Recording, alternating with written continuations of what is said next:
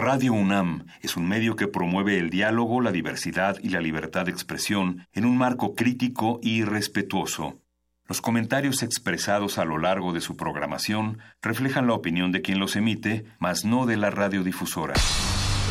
Ante todas las acusaciones que crimen y son violadores. Yo quiero dejar muy claro ante todos ustedes. Vivimos tiempos donde el mundo no es gobernado por las personas más altruistas donde los muros estorban a la igualdad, a la sexualidad, a la creatividad. ¿Está en tus planes llegar al altar nuevamente? Donde se habla sin pensar y se admira sin saber. Vivimos los mismos tiempos que están viendo a la comunicación renovarse, al arte reinventarse, a la libertad superar sus límites. Nos hacen creer que lo mejor es triunfar en la vida donde el conocimiento y la denuncia están al alcance de nuestros ojos, de nuestros oídos.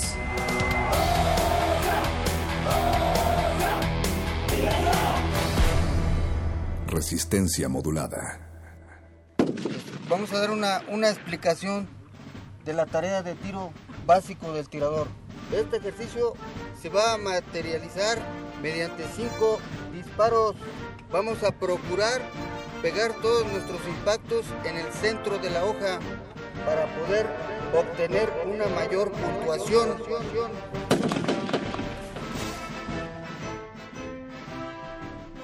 Vuélveme la cabeza. No dormirás tranquilo mientras no me la devuelvas. Vuélveme también los brazos. Entrégame las piernas o no podrás borrar la sangre de tus manos. Vuélveme las tripas o tendrás eternamente náuseas. No importa a dónde vayas, mi sangre te seguirá sin pausa. Los que tienen por oficio lavar las calles, madrugan y Dios les ayuda. Encuentran en las piedras un día y otro regueros de sangre. Y la lavan también. Es su oficio. Aprisa, no sea que los primeros transeúntes la pisoteen, no sea que los primeros transeúntes la vean Oh, pero entonces eres un cobarde, Ferdinand. Eres un cobarde y eres repugnante como una rata. Sí, de lo más cobarde. Rechazo la guerra por entero y todo lo que entraña. Yo no la deploro, ni me resigno, ni lloriqueo por ella. La rechazo de plano, con todos los hombres que encierra. No quiero tener nada que ver con ellos, ni con ella. Aunque sean 95 millones y yo solo uno, ellos son los que se equivocan. Y yo quien tiene la razón, porque yo, yo soy el único que sabe qué es lo que quiere y lo que quiero es no morirme nunca.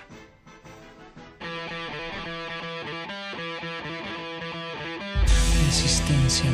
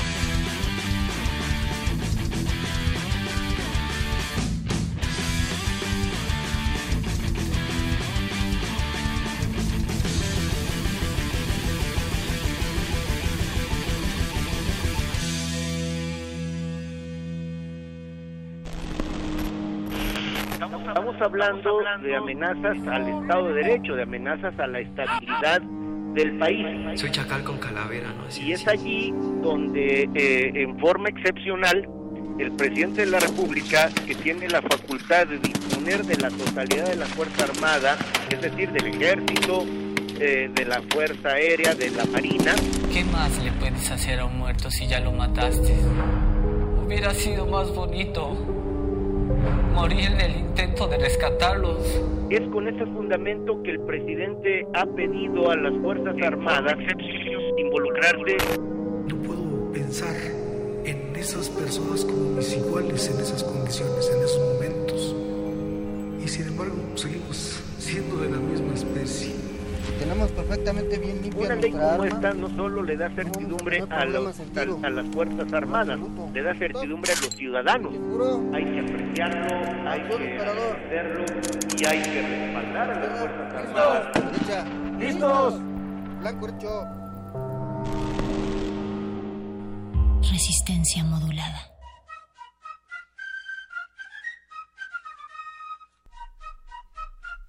Orejas de cerca contempladas y ocasión de voraces negras aves, les damos la bienvenida en medio de la lluvia que limpia nubes de polvo, pero también de sangre y fragmentos de hueso en esta ciudad, a veces llamada CDMX. Transmitimos desde las trincheras del 96.1 de FM Radio UNAM, ocultos en la tierra como en una celda de manicomio, pero firmes con la frente y con la cabeza en alto.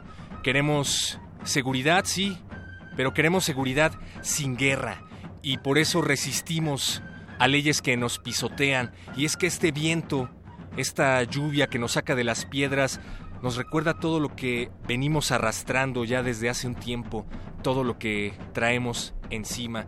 Queremos agradecer al equipo que hace posible esta resistencia, gracias al mariscal Agustín Mulia, quien está controlando este Panzer, a Alba Martínez en el diseño de las geoestrategias. Hola Alba, no, no podríamos hacer estas trincheras sin ti, a Óscar Sánchez y a Eduardo Hernández por producir y comandar esta resistencia en medio de esta, esta ráfaga, este bombardeo de spots institucionales y de otros tipos.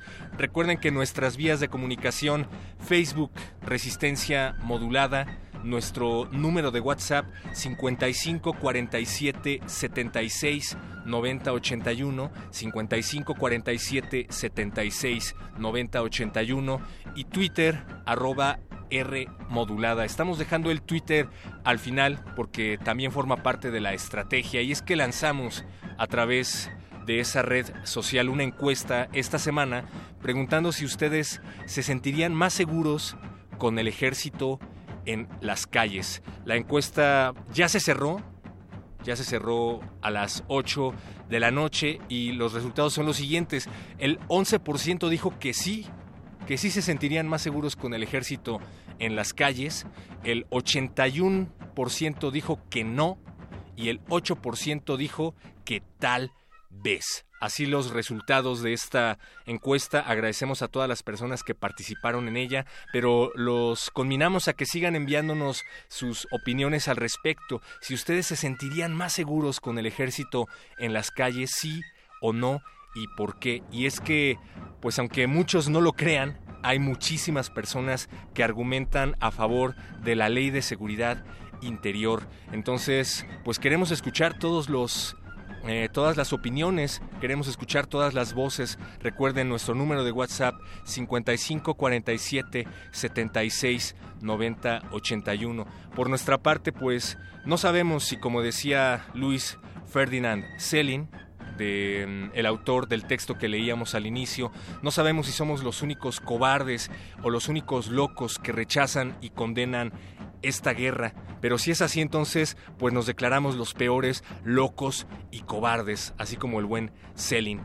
Quédense porque no únicamente estaremos hablando de este tema, tendremos desde luego a una especialista, platicaremos en unos momentos más con Laida Negrete. Laida es creadora del documental Presunto Culpable, también integrante del colectivo seguridad sin guerra. Hashtag seguridad sin guerra para que nos ayude a arrojar luz en medio de esta neblina y de esta trinchera. Pero también es noche de Bécame mucho. El charro va a hacer lo posible por comunicarse por radio eh, para darnos las mejores becas y convocatorias de esta semana, además de que vamos a retransmitir el capítulo 1 de la nueva serie de la colaboración de resistencia modulada y periodistas de a pie cadena de mando que tiene mucho que ver con el tema que se está abordando. Esta semana aquí en Resistencia Modulada vamos a escuchar testimonios de personas que vivieron en carne propia la llamada guerra contra el narco lanzada por Calderón hace pues ya más de una década. Así es que quédense. También es noche de cultivo de ejercios. Los laboratoristas Apache Raspi y Francisco de Pablo se están lavando el uniforme para recibir en unos momentos más a Eugenia León. Eugenia León en cultivo de ejercios. Así es que quédense. Ah, también es noche de glaciares. Yo sé que eh, han sido días de clima inestable, a veces llueve, a veces hace calor, a veces hace frío, pero los glaciares harán que el frío se les haga bastante cálido. Respirar bajo el agua para sumergirnos en las profundidades sonoras y librarnos del ruido urbano es el tema del cual estarán platicando Mauricio Orduña y Ricardo Pineda esta noche aquí en Glaciares. Entonces, pues demos inicio a esta resistencia. Comandante Mariscal al mando Oscar Sánchez, ¿le parece si escuchamos algo de música antes de dar pie a la siguiente entrevista? Esto que vamos a escuchar se llama Sound of the Police y corre a cargo de KRS One. Esto es resistencia modulada a través del 96.1 de FM. Y yo soy el perro muchacho, por cierto. Lo que sucede con esta ley de seguridad interior es que se militariza el país, incluso sirve como una válvula de escape para gobernadores, para que no se prepare a las policías tampoco. Déjame responder brevemente eso. ¿Qué explica la sobrepresencia de Fuerzas Armadas ya en 28 estados de la República, en el 80% del territorio nacional. Esta administración empezó con 6 estados con presencia eh, militar, hoy están en 28. ¿Qué explica? Que esa contentillo es discrecional. El presidente no tiene que cumplir ninguna formalidad, no tiene que seguir ningún procedimiento, no tiene que emitir un diagnóstico, no tiene que razonar las acciones, no se tiene que fijar metas. No hay temporalidad límite. A juicio del presidente, a contentillo como Siguiendo otra vez el procedimiento del 12, rehaciendo su diagnóstico, definiendo sus acciones. El procedimiento del 12 es, te aviso, que voy a hacer un despliegue militar, aún en contra de la voluntad de los gobernadores. Una pequeña precisión, una pequeña precisión. La intervención es de la federación y dice la ley, primero intervienes con fuerza civil y solo de manera excepcional recurres a Fuerzas Armadas. Hay un artículo específico que dice cuáles son los supuestos, falta de, falta de capacidades institucionales para poder... Eh, a percepción del presidente. Eh, hoy pasa igual porque es, una facultad, es una facultad. Bueno, hoy sucede así, Laida. Y lo que ustedes quieren y lo que sucede así lo quieren legalizar. Y lo que ustedes es que es legal, porque es una facultad constitucional. Nada más para entender. Entonces es ilegal el despliegue actual de fuerzas que es al contentillo, Pregunta. que ha incrementado al 75% la presencia militar en todo el país, eso es lo que están ustedes legalizando y avalando, pero no por eso están haciendo algo ¿Eso es ilegal? ¿La presencia de Fuerzas Armadas es ilegal? Hoy sí.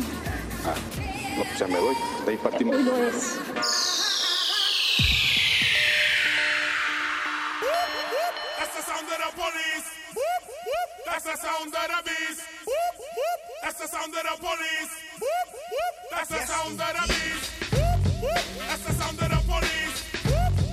That's the sound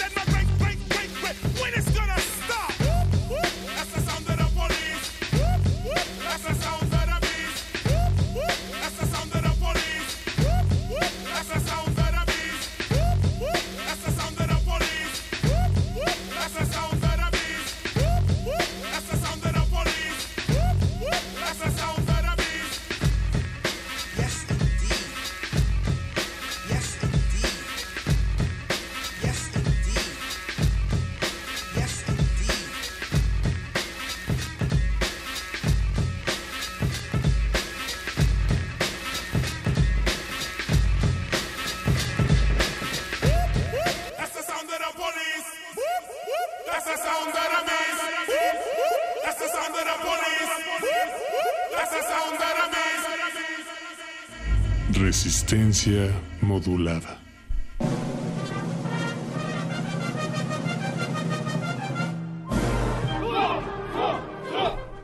Tenemos ya en la línea a Laida Negrete, ella es correalizadora del documental Presunto Culpable, coordinadora del World Justice Project México e integrante del colectivo Seguridad sin Guerra, hashtag Seguridad sin Guerra. Y es que a casi un año de la creación de este colectivo, conformado por unas 130 organizaciones de la sociedad civil, entre académicos y especialistas, todos en un mismo frente para evitar que esta ley de seguridad interior se aprobara bajo las condiciones en las que finalmente se aprobó y que Peña Nieto promulgó el 21 de diciembre pasado, varios organismos como el INAI, por ejemplo, han presentado inconformidades frente a la Suprema Corte de Justicia y ahora la pelota está en la cancha de 11 magistrados. Pero como les decíamos, tenemos a Laida Negrete para hablar más claramente acerca de este asunto. Bienvenida, Laida, perdóname. Buenas noches, Héctor, ¿qué tal? Hola, hola. Oye, pues eh, un breve balance de la situación de inseguridad en el país, la ley de seguridad interior que es propuesta desde las Fuerzas Armadas, una ley que amplía las facultades al ejército. Por favor, explícanos qué facultades otorga, por qué debemos preocuparnos por esta ley y, pues de manera general, un breve balance de la situación de inseguridad en nuestro país. Es, es cierto que hay un hay una situación de mucha violencia en el país y es evidente a partir de los repuntes en homicidios en toda la República. Estamos viviendo uno de los peores años pues de la historia desde que llevamos registro de homicidios en México. Ahora, lamentablemente creemos que se está haciendo una oferta de política pública, es decir, se están proponiendo soluciones que son equivocadas.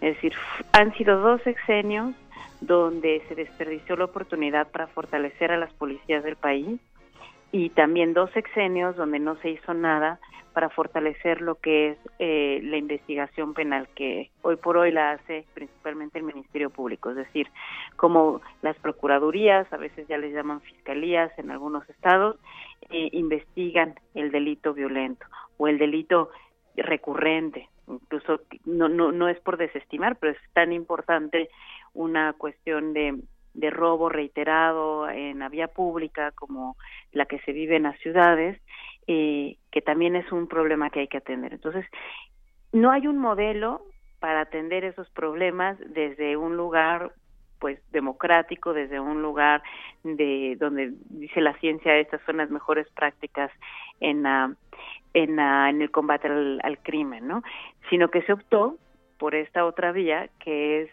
dar facultades amplísimas al ejército mexicano para tratar de, afrontar la situación. Nosotros creemos que esto es equivocado. dar facultades al ejército, pero de cierta manera también al ejecutivo, quien tengo entendido será el único facultado para ordenar el despliegue, pero también el repliegue del ejército, ¿no? Fíjate que es todavía más preocupante. Es una ley, se llama la Ley de Seguridad Interior, que es cortita, es una ley que tiene unos 20, unas 20 páginas y prácticamente lo que dice es se autoriza todo y no hay rendición de cuentas de nada, ¿no?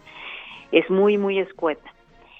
Y entre las disposiciones eh, de hecho, faculta al ejército a que haga labores permanentes de seguridad que no requieren el, eh, la autorización del presidente. Es decir, esto que tú mencionabas hace un momento de que se requiere de que el presidente dé la orden, no, de hecho la ley faculta que para temas de, de riesgo el ejército puede estar haciendo labores de prevención permanente. Entonces, una de las críticas que se le ha hecho es que es una ley que le permite al ejército autorregularse, es decir, que ya no está bajo el mando del presidente.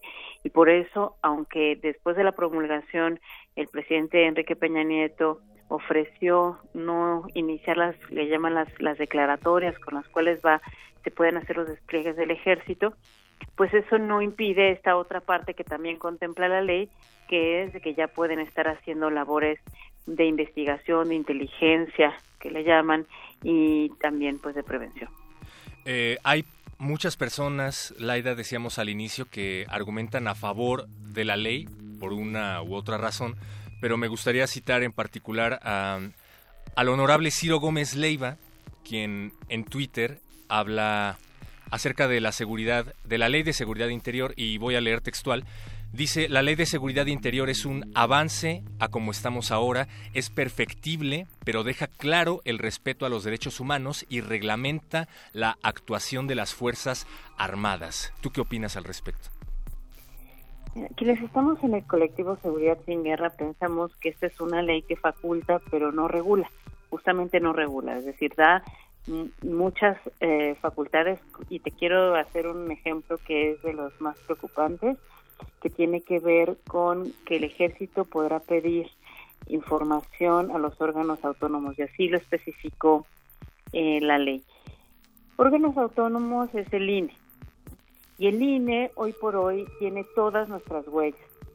Aquellos que tenemos credencial del INE para votar y que acudimos a este instituto confiando que era un órgano imparcial y que no que no era pues un órgano policial, eh, dejamos nuestros nuestra dirección, nuestra fotografía, nuestra imagen y nuestra huella. Es el banco de huellas más grande del país. Y siempre ha sido como una, un pastel, ¿no? Del, del cual se, se han, que, se han querido apropiar eh, para hacer labores de, de persecución penal. Y es lamentable que la forma en que se abrió, pero además se abrió por completo este pues tesoro de datos personales, de datos muy delicados, haya sido a través de esta ley y solamente el ejército.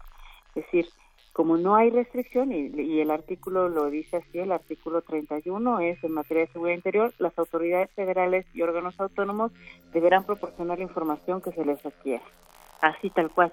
Entonces, es ese tipo de lenguaje que nos preocupa porque Por la no ambigüedad. es la forma, pues, la, pues yo creo que es clarísimo, clarísimo que hay una apertura enorme y que más bien no hay ningún control. En ningún otro artículo tiene que se requiere especifica que se requiere una autorización judicial, por ejemplo, o algún otro órgano que filtre. Entonces basta con que haya y además ni siquiera rango. Entonces, cualquier persona de las Fuerzas Armadas que requiera la información. Entonces nos parece un exceso y creemos que por eso eh, debe de ser revisada muy minuciosamente por la Suprema Corte. Yo me conformaría incluso con este ejemplo, eh, con el ejemplo de las huellas dactilares que están en poder del INE el día de hoy.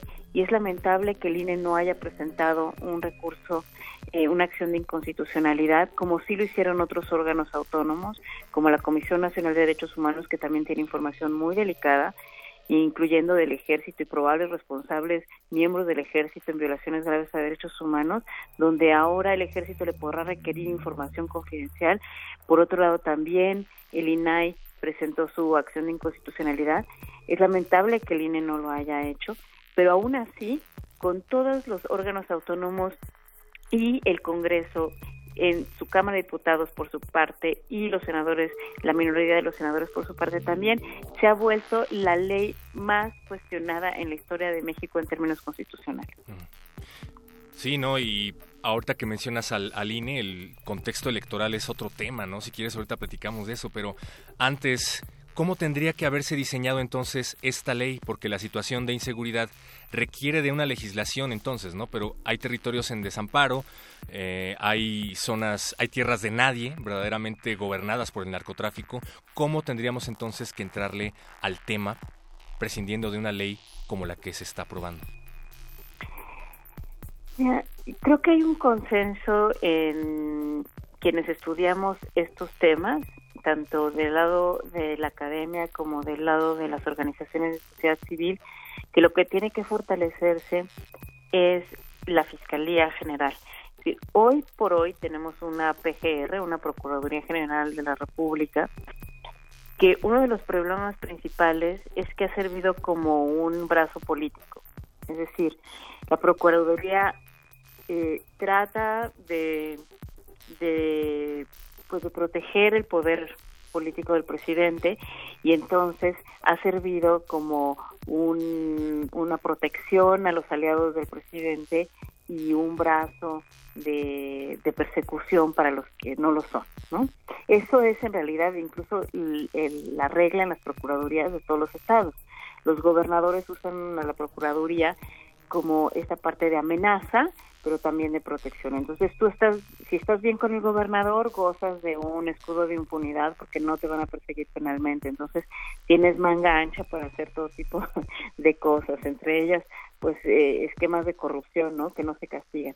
Entonces, una de las cosas que estamos pidiendo, y eso es ya eh, casi unánime, o sea, nos une incluso más que los cuestionamientos que tenemos respecto de la ley de seguridad interior, es que queremos una fiscalía que sea autónoma del presidente, que no que no dependa de su voluntad eh, perseguir a alguien.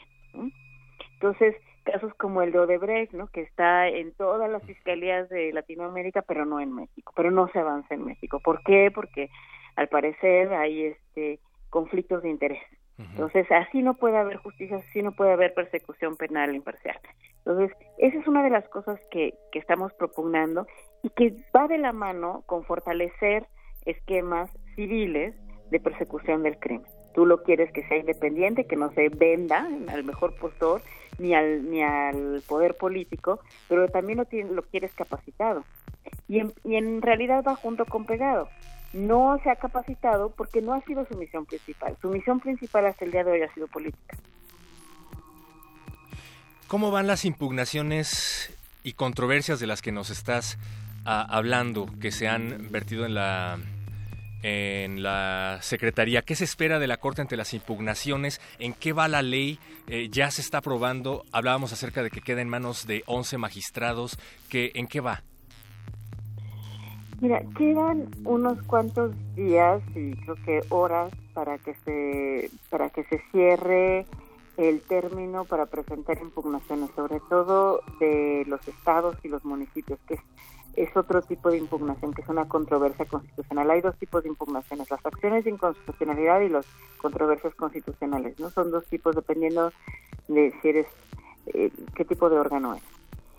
Eh, lamentamos mucho que el, presidente haya promulgado la ley justo en vacaciones porque eh, cuando estaban todos los abogados de, de, fuera de México de vacaciones y entonces empezaron a correr los días, ¿no? Nos pareció como hasta una pues un juego cuestionable porque ya había venido todas las impugnaciones, todos los cuestionamientos eran públicos eh, varios mandatos de la ONU se habían pronunciado en contra, organizaciones de sociedad civil y también estos órganos que finalmente acabaron impugnando la ley. Ya se había, ya había un debate público y un cuestionamiento muy, muy amplio. Y aún así se procedió y, y unos días antes de Navidad se, pro- se promulgó y entonces empezaron a correr los términos.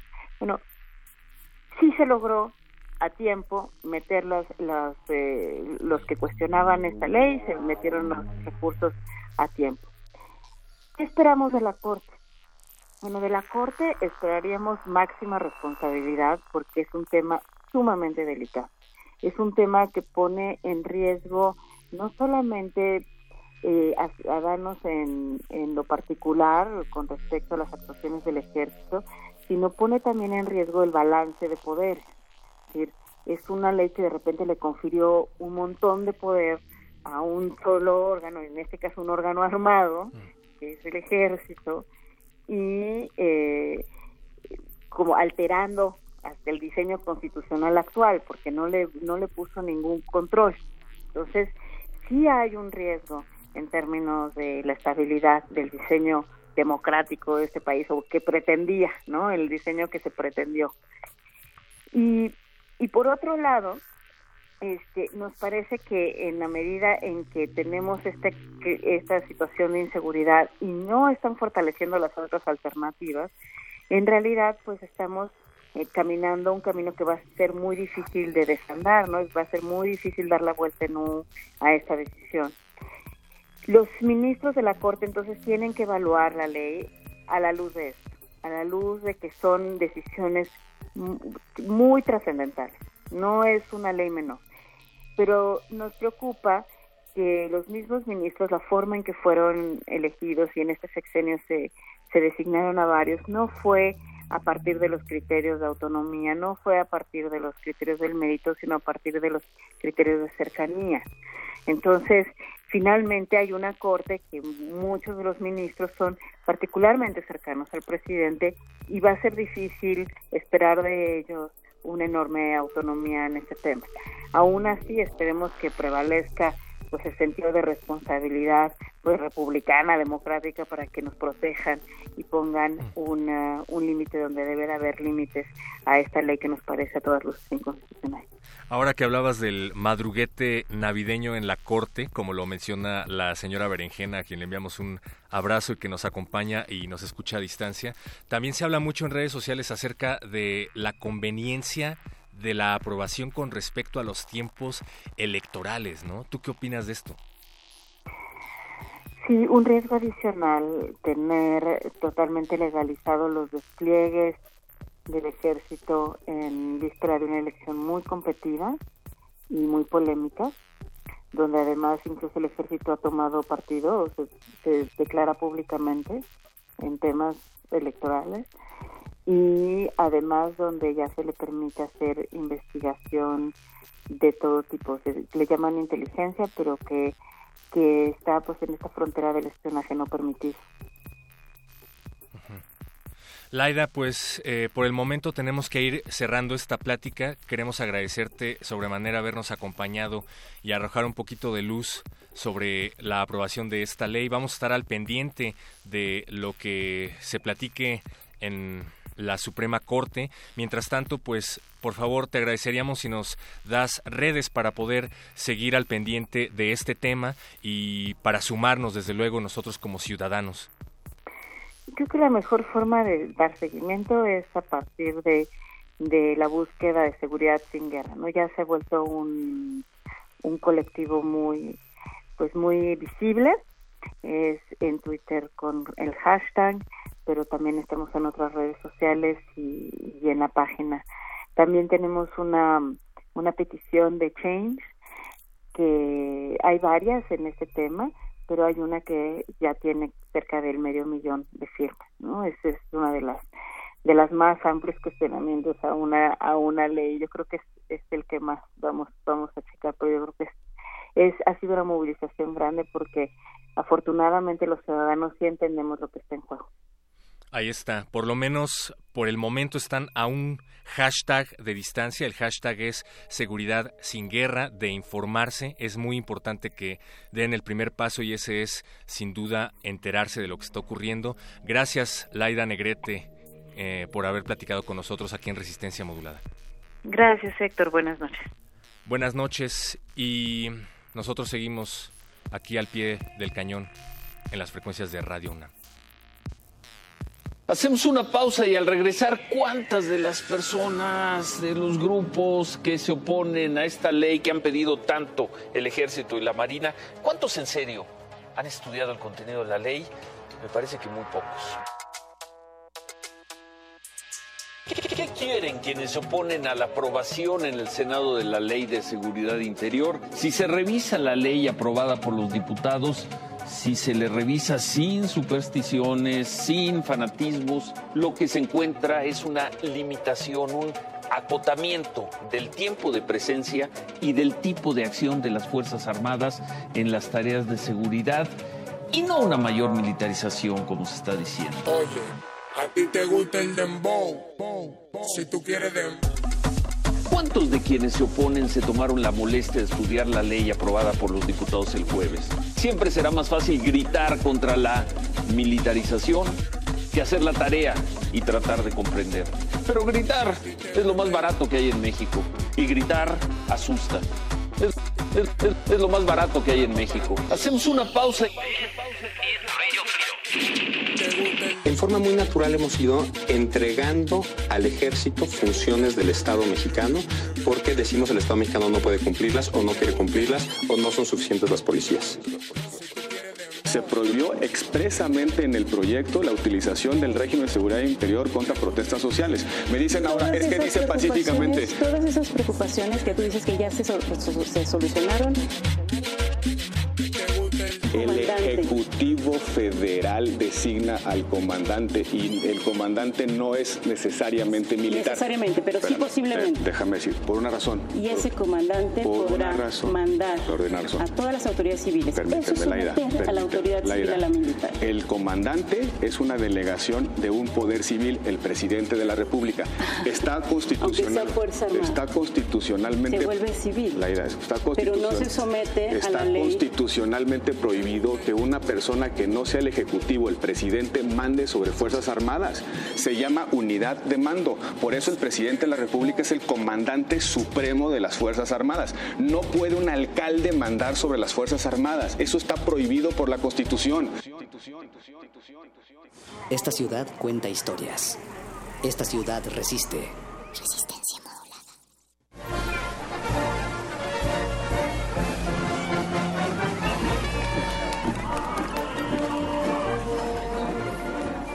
Queremos agradecer a todas las personas que se ponen en contacto con nosotros. Recuerden que son muchos, muchos mensajes. Haremos lo posible por revisarlos todos. Por acá tenemos a alguien que le manda un saludo a la maestra Laida Negrete y dice que él estuvo encarcelado muchos años de eh, acusado por un crimen que no cometió y que tiene material suficiente para que se haga el documental Presunto Culpable 2. Así es que Laida, por favor, estate al pendiente porque seguramente se van a comunicar contigo a través de tus redes sociales. No nos dan su nombre, amigo, gracias por escribir. Eh, el día de hoy, aproximadamente a las 4 de la tarde, se llevó a cabo una marcha en protesta por el caso de Marco Antonio Sánchez, el estudiante de una de las preparatorias de la UNAM que fue levantado por policías. Los estudiantes se manifestaron en contra la criminalización de los jóvenes, en contra de los feminicidios y desde luego también en contra de la ley de seguridad interior. Y alguien que estuvo en la la querida ciudad universitaria presenciando parte de esta marcha fue la señora Berenjena, quien está ahora en la línea. Buenas noches, Bere, ¿cómo estás? Hola, perro muchacho, saludos a ti, a la cabina, a toda la audiencia que nos acompaña esta noche. Oye, y antes de contestarte, pues responderte cómo me fue por allá, la verdad es que me quedé atrapada en el caos vial, yo tenía que estar ahí contigo en cabina, pero antes de platicarles cómo estuvo esta situación, le quiero también dar las gracias a la maestra Laida Negrete. Creo que es necesario seguir replicando las voces y conversando del tema, de este tema que nos afecta a todos y a todas. Escuchábamos también uno de los audios, una conversación entre la maestra Laida Negrete y el senador Roberto Gil Suárez del Eh, pues bueno, hay que seguir la discusión. La cancha, eh, la bola está en la cancha de la Corte, como ya lo decía la maestra Laida, pero bueno, desde Resistencia quisimos hacer esta semana pues un alto para saber qué es lo que está pasando en este tema pues tan complicado, tan complejo y sobre todo que nos afecta, eh, como ya lo dije, a todas y a todos los mexicanos. Pero bueno, ahora sí, pasando con el tema de, pues, el tema que me, que, me impidió, digamos, llegar allá con ustedes a la cabina, pero no me impidió hacer esta llamada, pues eh, sí, me agarró el caos vial de la Ciudad de México, al sur de la Ciudad de México, pues así estamos en la ciudad. Eh, y decir también que, bueno, jóvenes de prepas y de CCH realizaron esta manifestación para exigir justicia y que se esclarezca el caso de Marco Antonio Sánchez Flores. Todavía no sabemos qué pasó con él, no ha podido dar su testimonio, pues eh, el estado de salud en el que se encuentra es muy complicado. La marcha, como ya lo mencionaba, salió de la Prepa 8, lugar en el que estudia, estudiaba Marco antes de su encuentro con la policía de la Ciudad de México y terminó eh, con una concentración en Ciudad Universitaria en la que también participaron padres y madres de personas desaparecidas. Ya que andaba yo por ahí, este, en el caos vial, pues me hice un poquito me orillé por ahí pues para adelantarme eh, a ver qué estaba sucediendo y pues me encontré un poquito hasta donde pude llegar pues con esta, esta información. Y pues sobre todo decir que eh, hay mucho, mucho que escarbarle todavía al tema, al caso de Marco, es un, es solamente un botón de muestra, creo, de la criminalización hacia los jóvenes, ¿no? Eh, además de la inseguridad que se vive en las calles y de la gran cantidad de personas desaparecidas en México. Y bueno, este, pues eso, ¿no? Viene también muy a cuento con nuestro tema semanal que es Sí. Ley de Seguridad Interior, ¿no? Perro muchacho. Sí, así es, Bere, y pues nada, no cabe, no está de más reiterar que además de la desaparición que afortunadamente fue momentánea de Marco, salen a la calle a manifestarse pues para que aparezcan las otras 500 aproximadamente mujeres y personas en general que han sido desaparecidas, por lo menos de las que se tiene registro aquí en la administración de Miguel Ángel Mancera. Así es, por suerte, por suerte, digamos, entre comillas radiofónicas, Marco apareció, aunque en terribles condiciones, por eso digo por suerte entre comillas, Sí. eh, y pues eso a- hasta ahora pues no se le puede llamar desaparición por- forzada eh, con todas sus letras, pero sí hay mucho que cuestionarle a las autoridades que deberían Secuestro, estar cuidando. eh, el secuestro no aplicaría para la autoridad, ahí aplica el término de desaparición forzada cuando se trata de una autoridad, pero no aplicaría en este momento pues porque no, eh, pues eh, al parecer pues estos videos señalan que lo dejaron ir 20 minutos después eh, y ya no sabemos qué ocurrió con Marco después de esos 20 minutos de encuentro con la ley, con, con la justicia, bueno, con la, la policía de la Ciudad de México, hasta que días después pues lo encuentran en esas terribles condiciones. ¿Qué pasó con Marco ahí? Pues es lo que todas y todos nos estamos preguntando. Pero muchacho, además de lo que ya mencionas, pues las eh, tantas desapariciones de mujeres, sobre todo de, de jóvenes, en no solamente en la Ciudad de México, en el Estado de México y en otros lugares del país, ¿no? Por lo menos nosotros desde esta trinchera, Bere, también nos sumamos a la exigencia de justicia para Marco, pero también para los miles de desaparecidos, para los feminicidios y desde luego al alto a la ley de seguridad interior. Bere, pues eh, te extrañamos, pero muchísimas gracias por haber hecho esta llamada aquí con nosotros. Yo los extraño más, perro muchacho, y siguiendo con el tema, pues tú ya presentarás la entrevista, bueno, no la entrevista, la colaboración con periodistas de a pie, que tiene mucho también, también que ver con este tema, cadena de mando, un tema pues de la, las formas en las que podemos estar seguros y quiénes son los que nos tienen que cuidar. Está el tema de la ley de seguridad, seguridad interior y pues eh, ahí los dejo yo también muy bien acompañados contigo, perro muchacho, y con toda la producción de esta noche. Berenice Camacho, colaboradora de Resistencia Modulada y de Radio UNAM, yo no pude haber presentado mejor la colaboración de Resistencia Modulada y periodistas de a pie que vamos a transmitir en estos momentos. Recuerden, martes y jueves, periodistas de a pie y Resistencia Modulada. En esta ocasión presentamos el primer capítulo de Cadena de Mando. Una vez más, gracias y abrazos, Veré. Abrazos, abrazos cabina, abra- abrazos perro muchacho.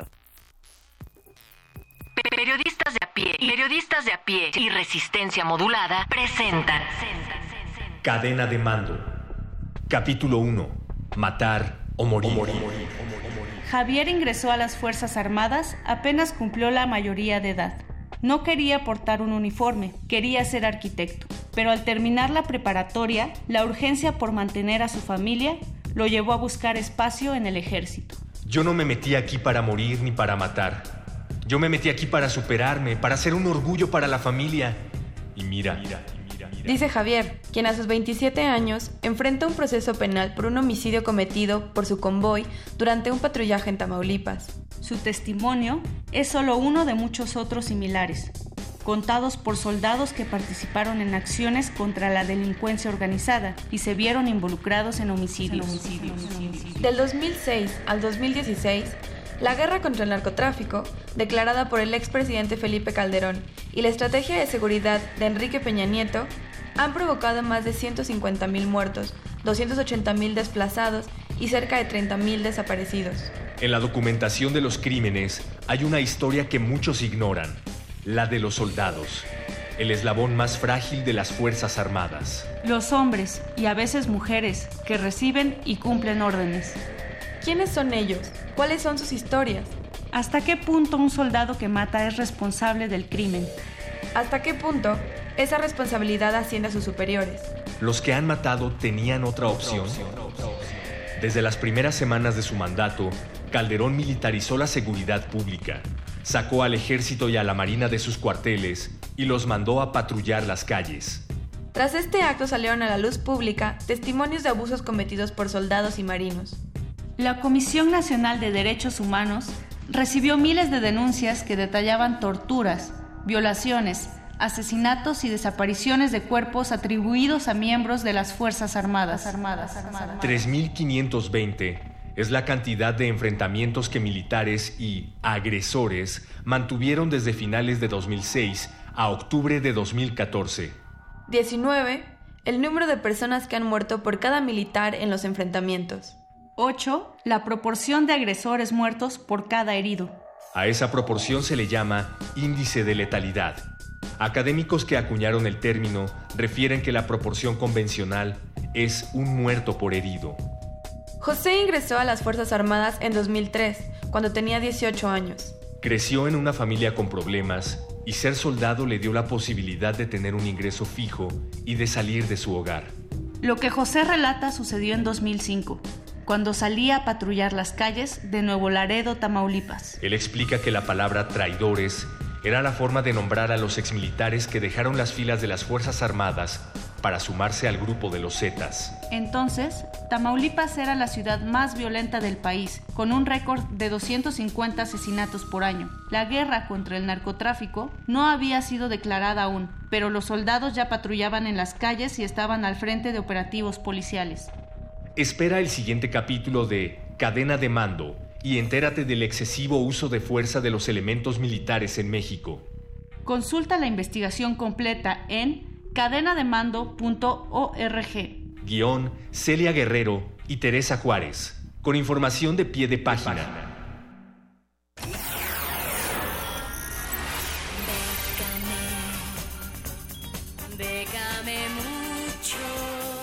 Convocatorias de todos los sabores y latitudes para las mentes mexicanas.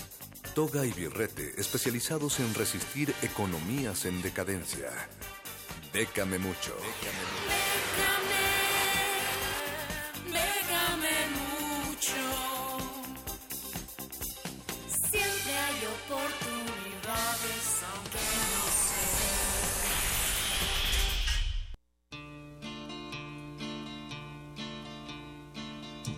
A veces creo que mi talento se ve despreciado por la falta de financiamientos y luego escucho Bécame mucho y se me pasa. Charro, bienvenido, ¿cómo estás? Buenas noches, gracias, gracias. ¿Cómo estás? Un saludo a toda la resistencia que nos escucha como cada semana. Y sí, efectivamente, el susto se nos pasa cuando conocemos muchas opciones que pueden beneficiarnos, o mejor dicho, a nuestros proyectos y con ello a la comunidad en general. Becas y, convocatorias, Charro. Es el caso de, del día de hoy que traemos el Allard Prize que está dividido en dos convocatorias dentro de la misma. La primera tiene que ver con una, un concurso de, de, fotografía que abre año con año y tiene dos fechas de cierre, que es el primero de mayo y el primero de noviembre, así que todavía están a tiempo para participar en ambos cierres de este año.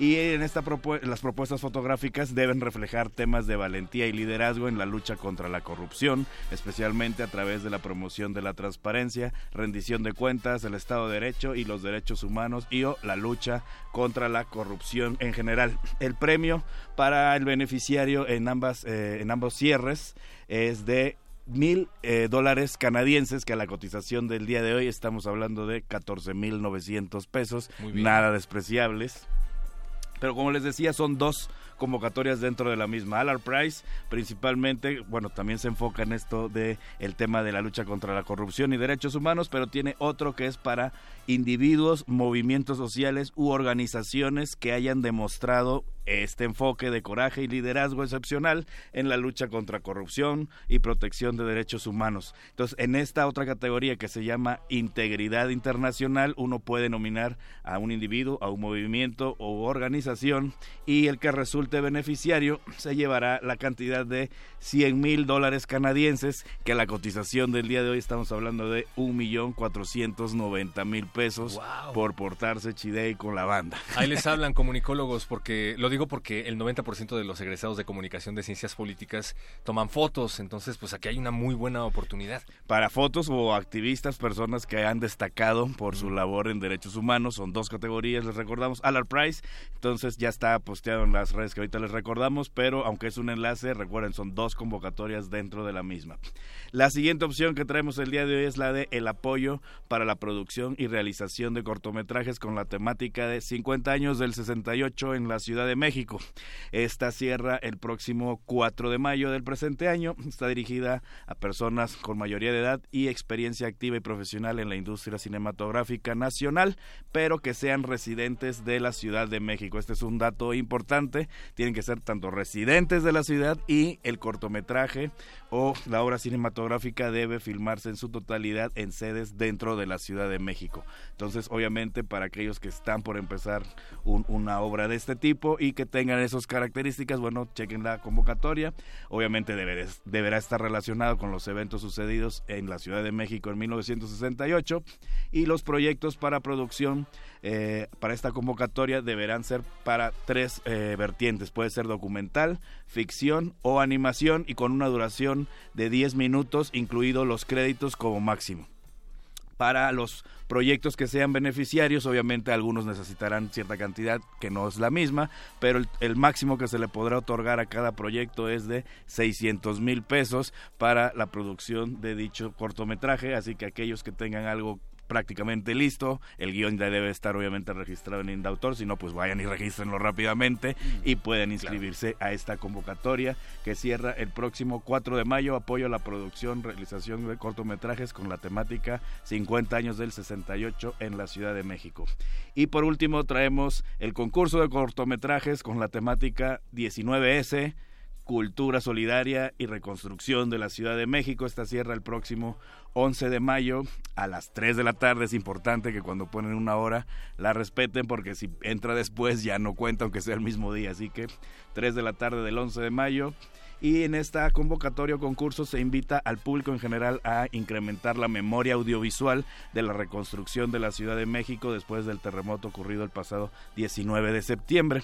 Eh, la temática del cortometraje debe girar en torno a la cultura solidaria, puede ser el cambio del paisaje urbano en la Ciudad de México, la respuesta de la sociedad civil, participación de los ciudadanos en labores de reconstrucción, entre otros que se listan en las bases completas y pueden checarlo.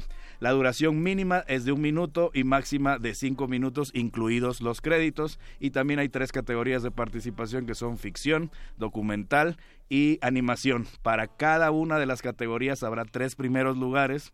Para el tercer lugar, 25 mil pesos. Segundo lugar, 40 mil pesos. Y primerísimo lugar, 100 mil pesos. Así que si ganas, perro muchacho, con un video de un minuto, no está mal 100 mil pesos por un minuto de video, ¿cómo es? Me financio otro cortometraje y Charro, pues muchísimas gracias por haber venido aquí a la cabina de resistencia modulada. Cuando no estás aquí, te escuchamos vía satélite. Así es. Pero siempre presente aquí con nosotros en Bécame Mucho. Y para aquellos que no tenían lápiz o papel a la mano, les recordamos las redes para checar esta información y otras convocatorias. Que es Facebook y Twitter Lecharre, hashtag Bécame Mucho y en las redes sociales de Resistencia Modulada. Nos escuchamos y o nos vemos la próxima semana. Ahí está. Y ahora sí, vamos a ceder estos micrófonos al Laboratorio de Cultivo de Ejercicios porque viene Eugenia León. Charro, ¿te vas a quedar? Ah, claro, claro, aquí estaré en la cabina. Nos vamos. Gracias. Resistencia modulada. Universidad Nacional Autónoma de México. La Universidad de la Nación.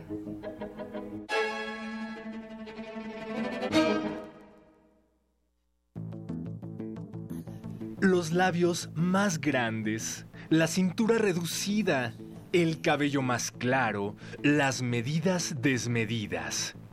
El precio de la belleza. Radio UNAM te invita a reflexionar sobre cómo la belleza física se ha convertido en una muestra de estatus social con la puesta en escena El test de Ponte Bella, de Natalie Jackson. Todos los lunes de teatro de febrero a las 20 horas en la sala Julián Carrillo de Radio UNAM. Adolfo Prieto 133, Colonia del Valle, cerca del Metrobús Amores. Entrada libre. Dicen que para ser feliz y exitosa hay que ser bella. Dicen. Radio UNAM. Experiencia sonora. Compartimos esta ciudad. Sus problemas, la falta de empleo, la inseguridad, pero también compartimos la felicidad, la alegría, los buenos momentos. Compartamos también la responsabilidad de gobernar. Soy Marco Rascón, humanista de corazón. Gobernamos todos la Ciudad de México. Somos el Partido Humanista. Al corazón de los chilangos. Hugo Eric Flores, presidente nacional del Partido Encuentro Social. ¿Sabes por qué estamos del lado correcto de la historia? Porque la situación no da para más. Porque queremos ser parte de un cambio verdadero. Porque no tenemos hambre de poder, tenemos hambre de hacer. Porque reconociendo nuestras diferencias tenemos un mismo objetivo, transformar a México. Hagámoslo nosotros. Partido Encuentro Social. Mensaje dirigido a militantes y simpatizantes del Partido Encuentro Social. En estos difíciles momentos que nos ha tocado vivir a causa de los desastres naturales, somos muchos los mexicanos que hemos apoyado sin dudar. Corre la voz, porque el apoyo debe continuar. Corre la voz, porque no debemos detenernos. Somos muchos los que estamos sumados para levantar México. Es hora de correr la voz para que sigamos aportando todos. El PRI escuchó el mensaje, ha entregado 258 millones de pesos y va a informar puntualmente en qué se está invirtiendo ese dinero. Primero, lo primero. Primero es México. PRI. Al caer la noche, se abre un umbral entre nuestro mundo y el mundo de los sueños. ¿Has pensado alguna vez que todo lo que imaginamos, por fantástico que sea, parte de una realidad concreta? El Cineclub Radio Cinema presenta Ciclo Guillermo del Toro. Proyectaremos Cronos, Mimic, El Espinazo del Diablo y El Laberinto del Fauno. Si te gusta el cine de terror, fantasía, historia y ciencia ficción, te esperamos todos los miércoles de febrero a las 6 de la tarde en la sala Julián Carrillo. Adolfo Prieto 133, Colonia del Valle. Entrada libre. Radio UNAM. Experiencia sonora. Unidad sin confrontar.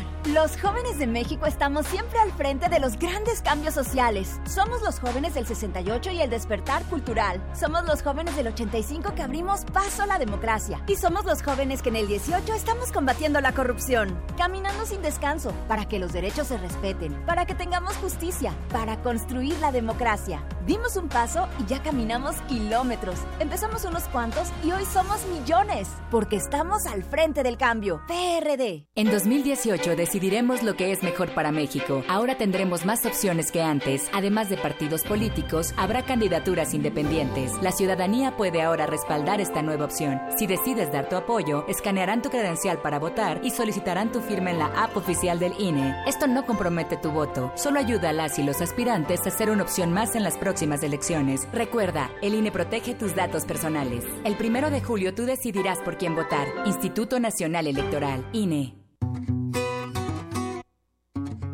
Para tener el México que queremos hay que decidir. Para poder decidir tenemos que participar. Y para participar hay que recoger nuestra credencial para votar.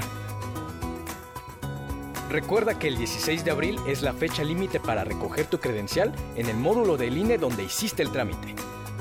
Porque mi país me importa, yo ya estoy listo para votar en las próximas elecciones. Instituto Nacional Electoral, INE.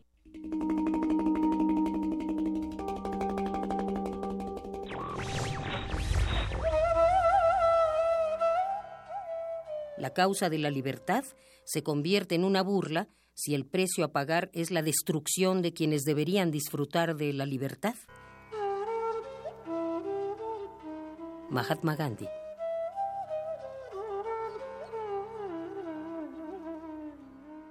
Radio UNAM. Busquen el lugar en donde encuentren un puma devorando una radio y ahí fundarán una revista radiofónica. Resistencia Modulada celebra sus primeros dos años al aire con una nueva iniciativa para tus oídos. Partido Resistencia. Nosotros no te vamos a mentir. No tenemos experiencia política, por lo tanto no nos hemos corrompido. Ninguno de nosotros tiene casas millonarias. De hecho, apenas si tenemos casa. No es nuestra intención regular tus compromisos emocionales, porque YOLO. No te vamos a regalar tortas porque preferimos comérnoslas. No te vamos a regalar gorras porque... Pues porque ya nadie usa gorras. Nosotros nos vamos a dedicar sana, honesta y democráticamente al sonido. ¿Qué esperas? Afíliate. Partido Resistencia. Partido Resistencia.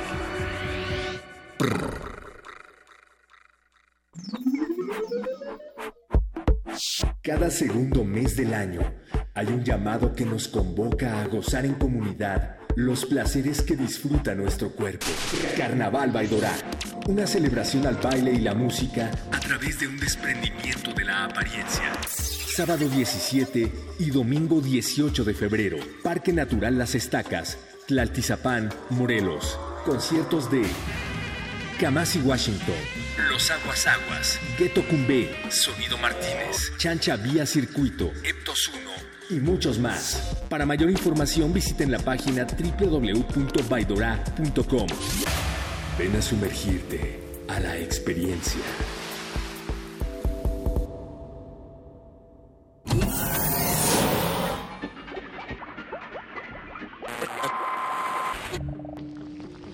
Entre los brotes culturales silvestres y la hidroponía acusmática se encuentran las conversaciones cantadas. Estudiamos el milagro de la música libre en el aire. Cultivo de hercios. Frescura en la flora musical.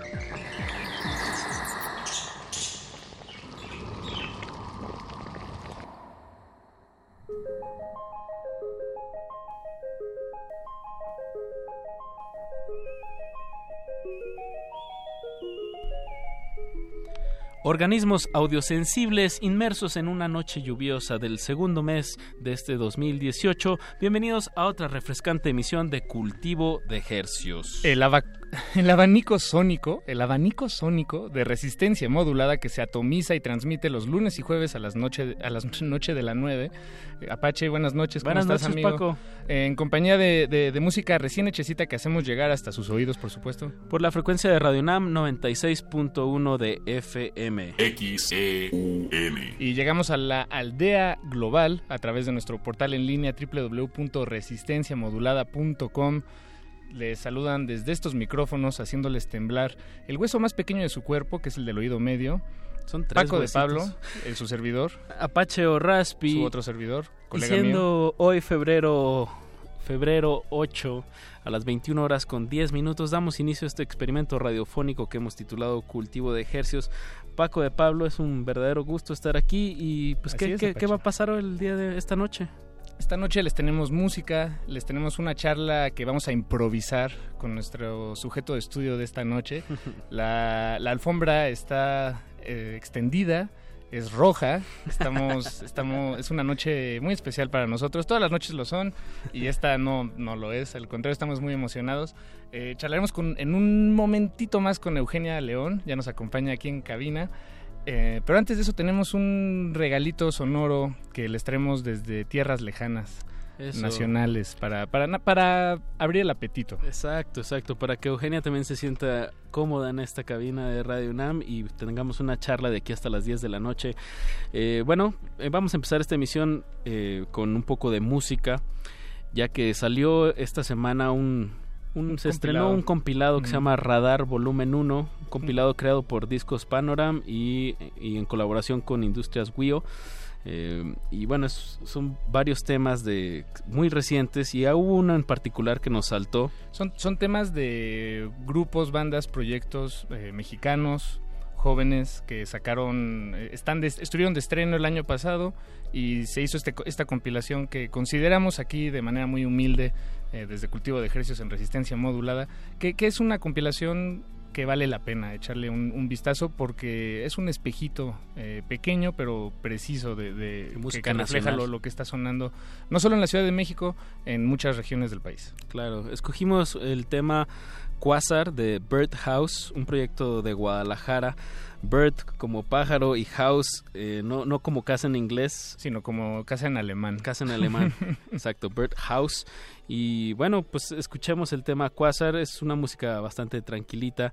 Y bueno, aquí leyéndolo desde internet, Quasar es una fuente astronómica de energía electromagnética que incluye radiofrecuencias y luz visible y por eso nos pareció, nos pareció indicado empezar esta emisión con eso. Evidentemente. Escuchamos Quasar y volvemos a Cultivo de Ejercicios. Cultivo de Hercios.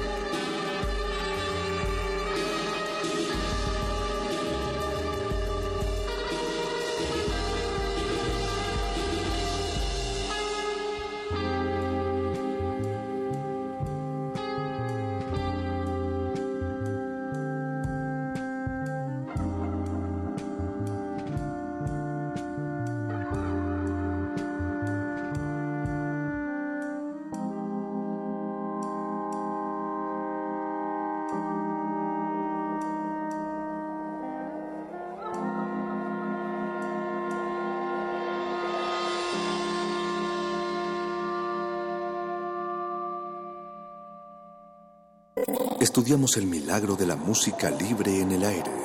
Cultivo de Jercias.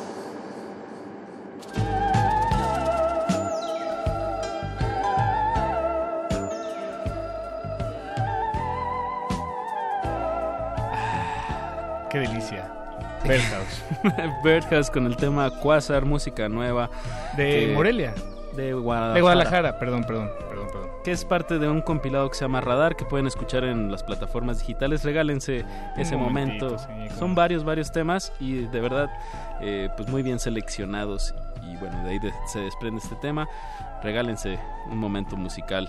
cuando- Y, y bueno, y si ustedes no se quieren regalar un momento musical, nosotros se los vamos a regalar a continuación. eh, en compañía, por supuesto, de Eugenia León, a quien acabamos de conocer. Eugenia, bienvenida aquí a Muchas Radio UNAM. gracias, muchas gracias y qué gusto de conocerlos, de venir a esta radio que ha sido de gran tradición en el en la lo que es la comunidad universitaria y uno de los pocos foros que se han mantenido a lo largo de, la, de los sexenios, este, con Claro. vida, reinventándose, eh, eh, sigue siendo un, un respiradero de cultura y de información que no solamente cubre a los estudiantes, a todo lo que es la comunidad preparatoriana y universitaria de, que, que- que forma parte de la UNAM, sino a toda la gente que quiere oír algo diferente.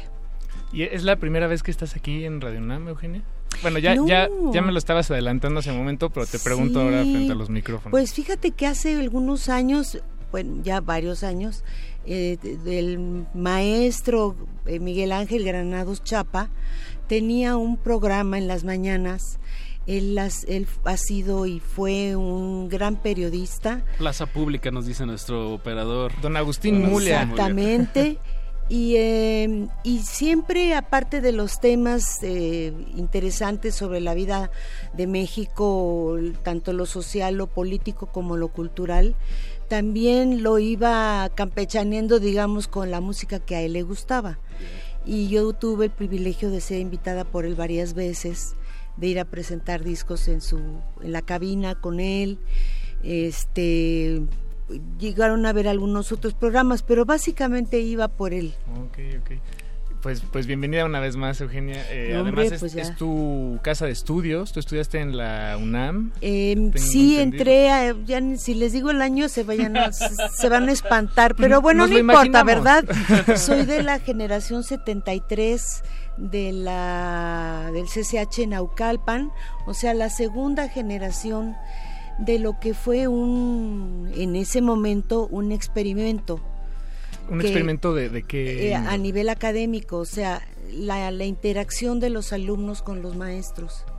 Entonces nos, nos tuteábamos con el maestro, este, teníamos una actividad eh, política, eh, si queríamos, este, podíamos cuestionar al maestro, este, fueron mis, podría decir que esa etapa es uno de mis años más felices, porque yo venía de una educación de monjas y la secundaria pues era casi lo mismo y con profesores muy difíciles de, de aguantar porque eran muy autoritarios.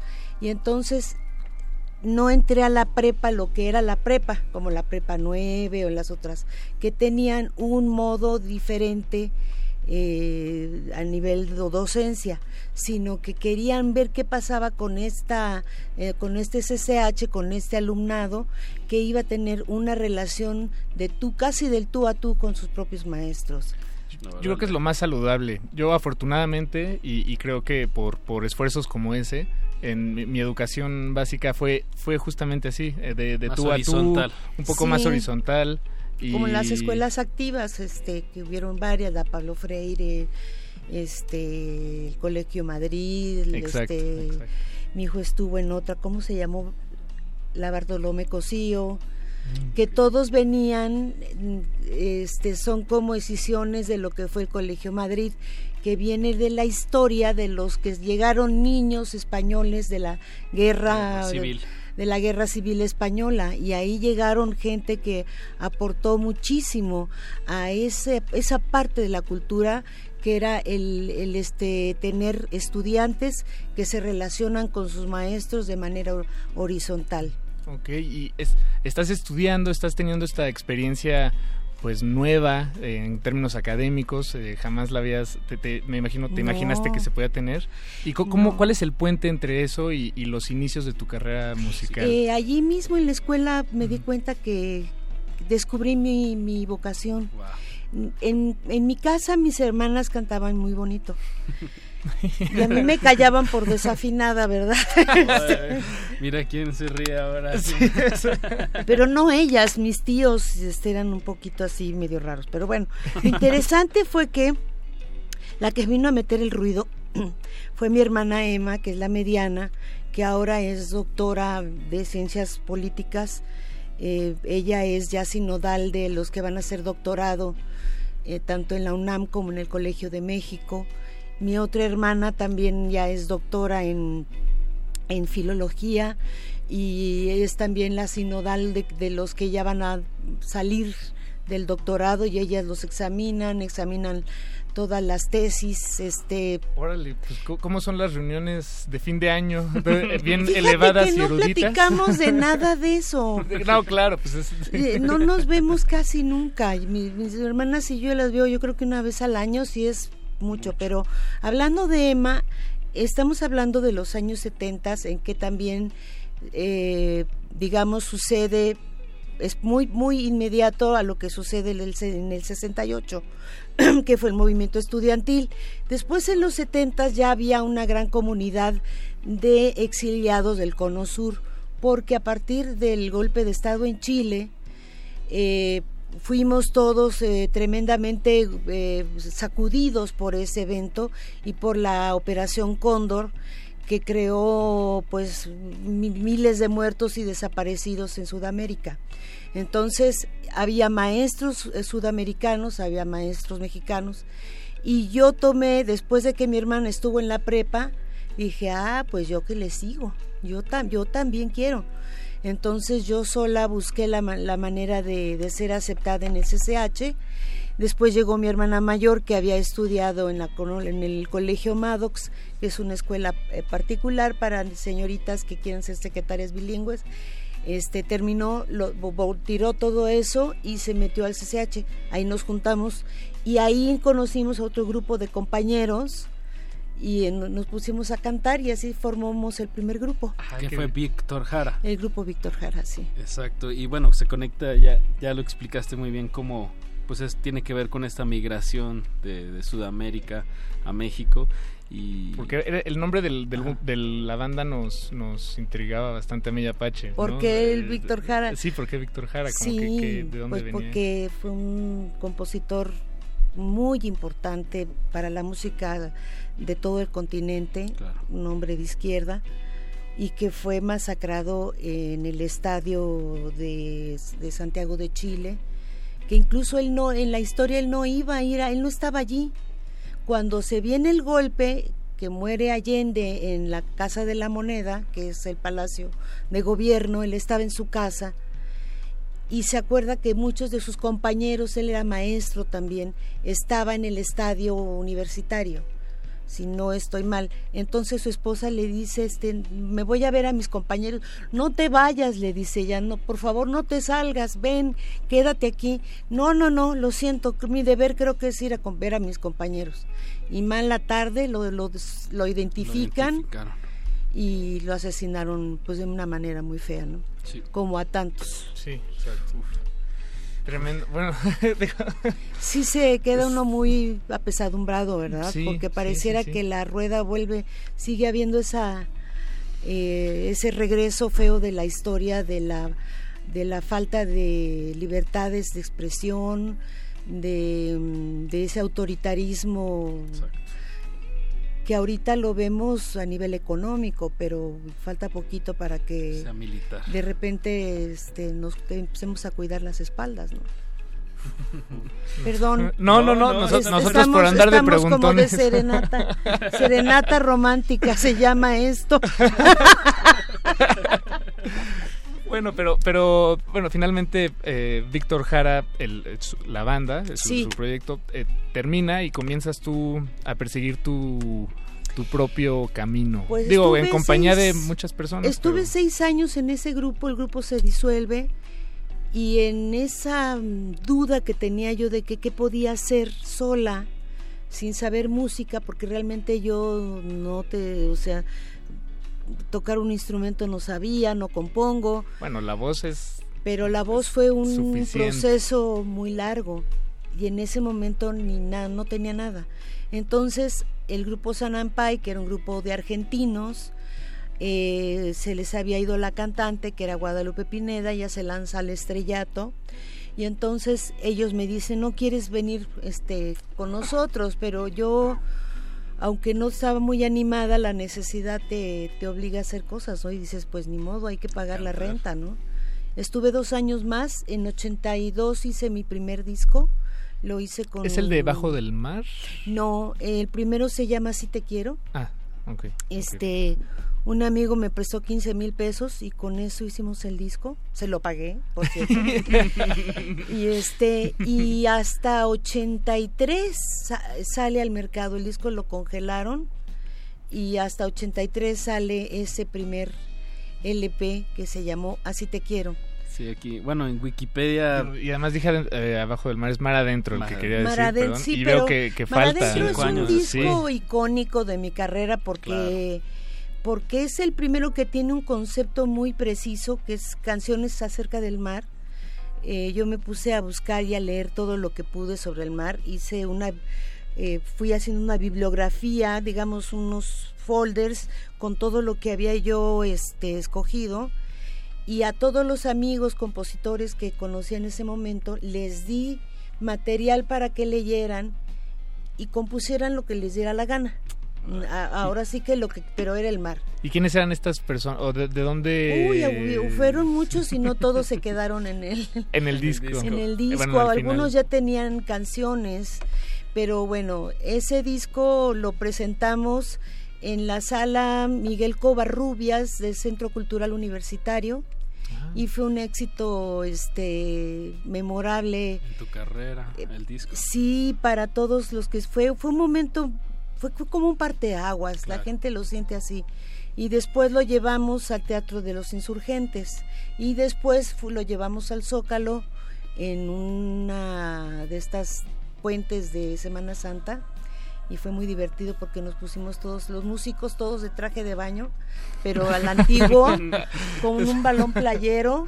Jesús. Rodríguez dirigió el ese, ese concierto y entonces este nos, nos divertimos muchísimo pero realmente en e- ese es un momento muy lindo yo me, me los veo a ustedes y me me recuerda cuando yo tenía la edad que tienen ustedes entonces este eh, empiezas a emocionarte mucho por la cantidad de canciones que iban llegando, los compositores, lo que tenían o lo que se les antojó hacer en ese momento. Entonces, ese disco estuvo Jaime López, estuvo Marcela Alejandro, Pepe Lorza, eh, Eve Rosell, pues más o menos no, no tantos, no eran tantos los compositores que se quedaron, pero fue un espectáculo multidisciplinario, este, o cómo se le dice, sí, ¿verdad? Sí, sí, sí.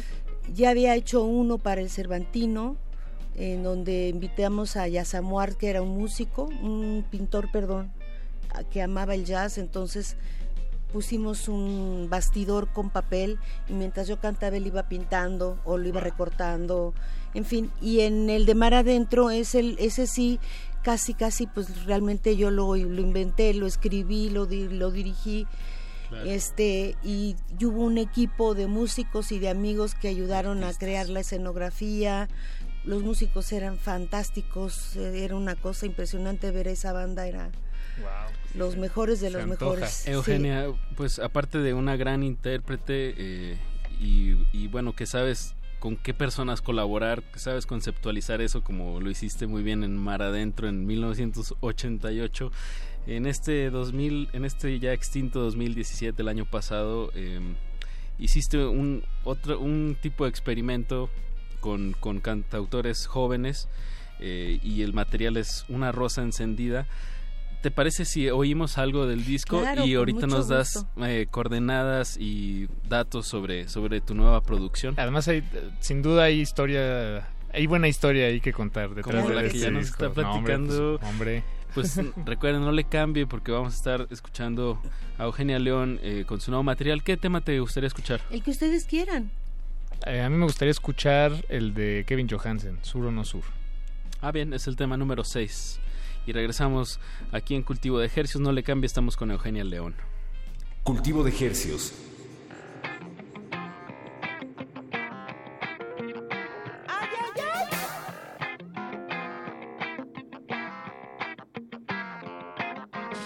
Me voy porque acá no se puede.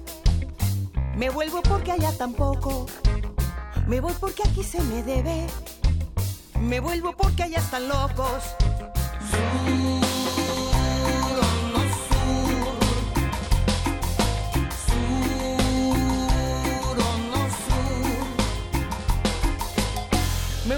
porque no me alcanza.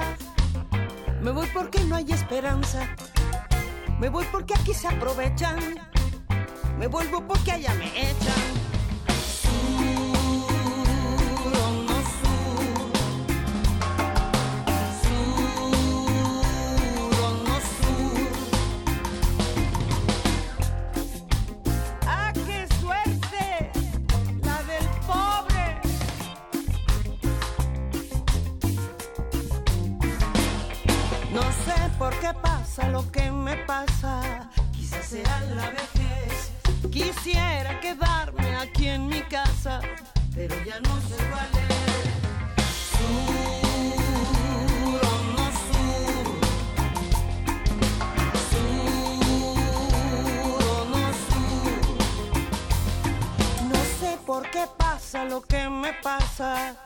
Sea mi niñez.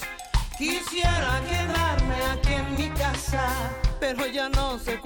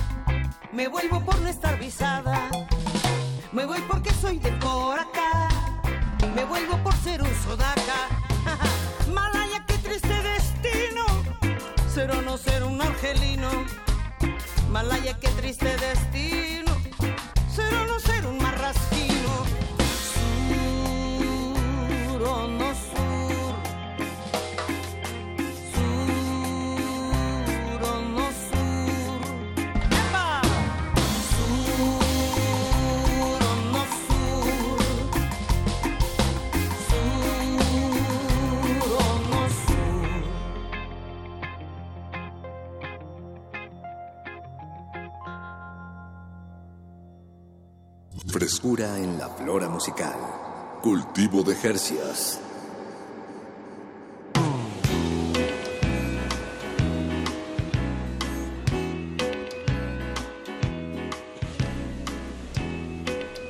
Estamos de vuelta en Cultivo de Ejercios. Ejercios. De Ejercios. y lo que escuchamos fue un tema compuesto originalmente por Kevin Johansen. Sur o no sur. Un video muy, muy simpático, por cierto, el de esta canción. Se los recomendamos ahí. Si están Sí. en el YouTube, asómense. Pero, Pero- mejor asómense a las se 10 de la noche. exacto. Porque ahorita estamos Sí. con Eugenia León aquí, presente entera, de cuerpo entero. Que bueno, esto se desprende de su nuevo material, Una Rosa Encendida, que es una serie de pues de interpretaciones de autores jóvenes, de, can- de cantautores jóvenes, principalmente mexicanos y sudamericanos, ¿no? Exactamente. Kevin Johansen es argentino. Argentino con nació creo que en Alaska. Ok. Así que es mitad Ah, no norteamericano, sí, es, es- es alasqueño. Ah, pues el video de, el, el- el video de Sur o No Sur es- están en unas montañas. Yo pensé que eran los Alpes. Bueno, asu- asumí eso, pero igual y... igual Los y Andes. Estaban allá. Perdón, los Andes, los Andes, no los Pues Alpes. sabrá Dios dónde andarían, pero está muy chistoso. el- Sí, está muy bueno. Bueno, en de, Sudame- de Sudamérica está también Jepe, Chileno, Esteman, colombiano. colombiano. eh, ayúdame, Paco, con. Eh, ¿quién más? bueno, Natalia, digo- Natalia... Drexler. Bueno. Drexler, que es uruguayo. Uruguayo. Exacto. Natalia Lafourcade, que es de Jalapa. De, de Jalapa. Julieta Eh, Venegas. Pues Eh, ahora ya no vive aquí, es de- ya vive en Buenos Aires. Está este Mauricio Díaz, que es México Jarocho, creo. y el David Aguilar de Sinaloa. Sí, él es Culichi. Está por ahí. a ver, Alex Cuba. Alex Cuba es eh, cubano, pero vive en Vancouver, entonces vancouveriano. Entonces.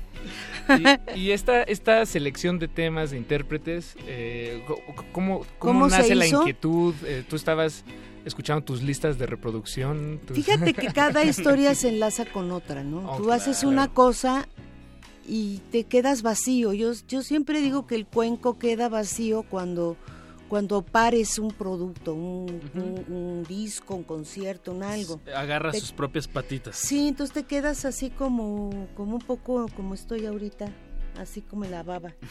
Entonces, ya había hecho discos de duetos con, con un montón de gente para otra compañía de discos y luego hicimos un primera fila para la compañía que me firmó con dos colegas de generación, aunque no somos muy parecidas en, en la forma de ser.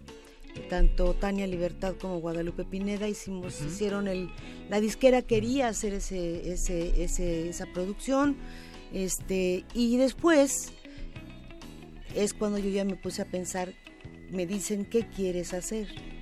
Y le dije, yo quiero cantautores contemporáneos. Y, encontraron a un productor buenísimo que es este, Sebastián Cris, que vive en Los Ángeles. Es, es una persona joven, pero a pesar de ser tan joven ya tiene un montón de Grammys, tanto americanos como Latin Grammys, co- con una gran experiencia. Un coleccionista. Sí, sí, tremendo. Entonces hicimos este como tómbola, echamos todos lluvia de ideas y todo lo que encontrábamos, tanto en la compañía de discos como el productor como yo, eh, íbamos mandando canciones hasta que al final se hizo una selección final. Realmente no fue nada complicado. Eh, tengo una idea un poco de ser prácticos en la vida. Si no tienes para qué de, de, de tos o hacerte la, la importante haciendo, haciendo berrinches, y es que porque no me gusta cuando sí te gusta, o, o- o- o no, o sea, a veces los artistas, a veces los artistas somos un poquito complicados en eso, ¿no? De, de- de hay que espantar a todo mundo y todo mundo temblando. Entonces, eh, mm, Sebastián me mandó los primeros demos, me dijo, ¿cómo, ¿cómo lo ves? Le dije, perfecto, ¿cambiarías algo? Le dije, el que sabe eres tú. Tú Confío. tú haz tu trabajo. Yo, yo, ah, yo, yo estoy aquí, ¿no? Y luego ella vino a México porque lo grabó con los músicos en Los Ángeles. Y luego ella vino a México y aquí hicimos la, la El- voz. Ok, ok. Y cuando, a- Apache, perdón. Me- me- bueno, me, me llama mucho la atención que uno de los temas, eh, bueno, es el que lleva el nombre del disco, Una Rosa Encendida, y el tema de David Aguilar es Rosa Encendida. ¿Qué, qué te llevó de particularmente de este tema a, a nombrar todo? Porque fue también igual de qué nombre le ponemos.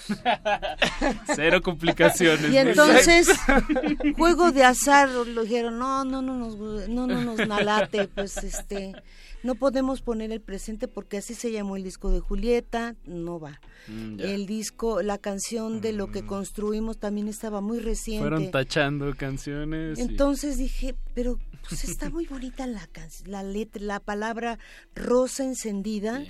Uno se imagina que vas a estar así como con un concepto rococó y peluca, peluca Luis XV y todo así. Dije, no, porque porque la rosa encendida tiene que significar esperanza. Es, es lo que yo siento, más que un disco romántico que creo que no lo es. Eh, No, es más no. bien lo que el hombre desde su aparición ha lo ha eh, ha sido como una metáfora la rosa sobre el asunto de la esperanza y la el, la reinvención el renacimiento Y bueno, también en, en- en este, este material que viene con CD y DVD, vienes eh, totalmente de blanco. Sí, pues eh, para, para no ser tan obvias, y ya, ya, ya me faltaba que pareciera yo como lechuga romana o le- la llena de hojas, ¿verdad? Creyéndome la rosa yo. No, sencillo. Lista para el carro alegórico, ¿no? No, no, está no. bien. Es como una. Yo, yo lo veía como una metáfora de Sí. la hoja en blanco y los demás artistas. O sea, tú, tú pusiste la, los. Sí, digamos, el papel y se llenó con las letras de, de todas estas personas muy talentosas. también. El David Aguilar, por su gran letrista. Cabe, cabe Sí. eh, chularlo un poquito. Sí, sí, sí, sí, él tiene un talento. Yo estoy muy contenta con lo que yo escucho de esta generación a la que ustedes pertenecen. Son gente que se han liberado un poco de los mm, fantasmas que hemos tenido los de mi generación, este, demasiado complicados para hablar de los asuntos de política, este, mucho más juguetones, Exacto. menos, menos, este, prejuiciosos. Y eso puede- me gusta mucho. Es que un joven debe de ser así, ¿no? Se puede ser político y no necesariamente hablar de política. Exactamente. Pues Más eh, música, Pachi. Más música. Pues ya que estábamos con el, el tema del David Aguilar, escuchemos el, el tema del que se desprende el título del disco, eh, Rosa Encendida, interpretada por nuestra invitada de honor aquí en Cultivo de Ejercios, Eugenia León. La tía Eugenia. El track número 10, querida producción. Los quiero mucho. Cultivo de Hercios.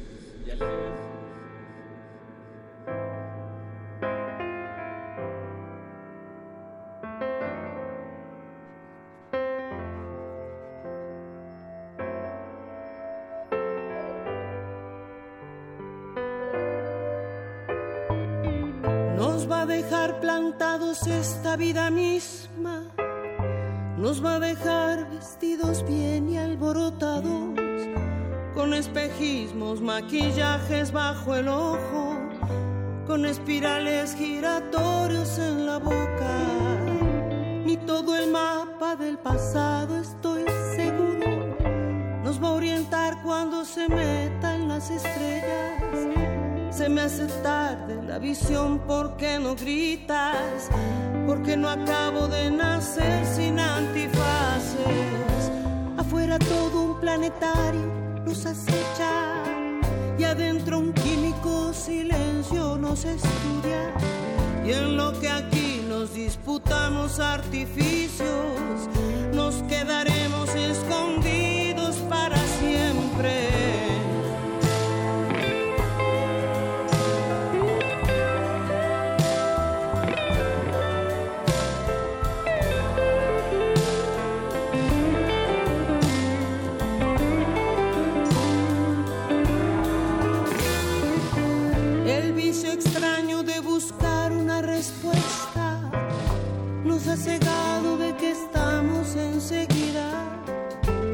Sé por qué no nos quemamos esta tarde.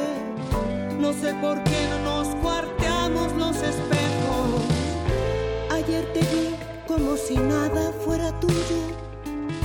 Te vi mirarme sin mirar que no soy mío. No pude ver en el desfile de las horas que el tiempo no hace más que hurtarme privilegios. Y estamos solos en la noche más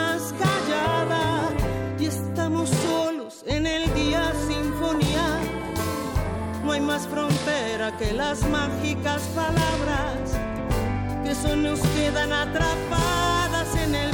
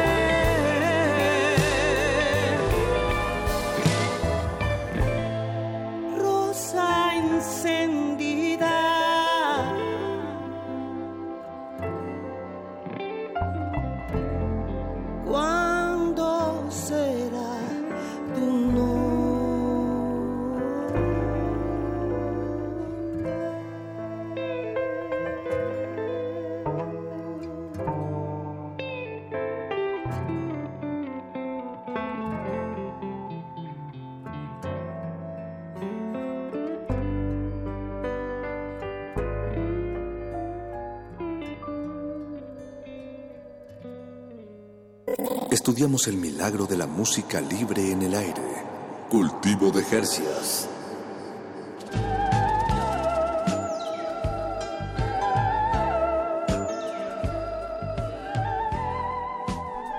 época de Mauricio Garcés. Pues es, es que es un poco la intención. Es, sí, todo el revival de, de cosas que, que a mí me tocó cuando nos tocó cuando éramos chiquitinas. Sí, este disco es de los 70 es Ha- Haromi, ah, es un japonés, se me fue, se llama Pacific el disco, pero ahorita digo bien el dato, pero sí es como del 78 por ahí. Ah, bien. Eso yo no lo sabía, queridos Ven, mapache. ustedes ni a proyecto llegaban, muchachos. Sus papás ni pensaban que iban a llegar al planeta Tierra. De- es de Harumi Ozono y Mm. sí es, es un japonés. El disco se llama Pacific, se lo recomendamos mucho, da mucho esta idea del, ¿Tú del mar. a ver, señorita Cometa? Pues, Pero lo que escuchamos anteriormente fue el tema de Rosa Encendida. Escrito y compuesto originalmente por el David Aguilar, interpretado por Eugenia León en una en, en este esfuerzo, proyecto de pues de darle voz o, o más bien de, de darle tu voz, Eugenia, a sí. algunas de me imagino Literal. tus voces nuevas favoritas.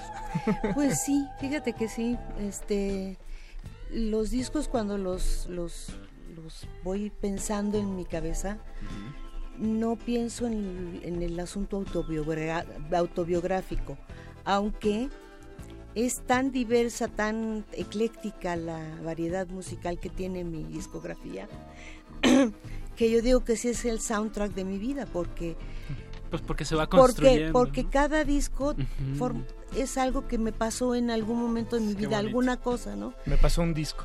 Sí, ¿Qué y entonces disco? el norteño era porque había en Tlalnepantla había muchos norteños que tocaban afuera de las cantinas y yo quería oír, nomás que nomás jalaban del brazo, entonces yo oía eso. Es- hay muchas anécdotas alrededor de los discos, pero a mí me parece que, eh, bueno, en lo que a mí me toca como, como intérprete es poner mi voz al servicio de la música Claro. no, no crear un culto al- a la personalidad, porque tengo mi personalidad, sí, pero el, el- el crear dentro de un ámbito colectivo lo que fue el descubrimiento de mi vocación, eh, de cantar y de, de que íbamos a hacer la revolución y que íbamos a cambiar al mundo, y siempre fue pensado en colectivo, entonces... Disolver la identidad. Exactamente, en entonces bueno, después ya después todos se fueron y me quedé sola y este y entonces tuve que arrancar otra etapa de mi vida, este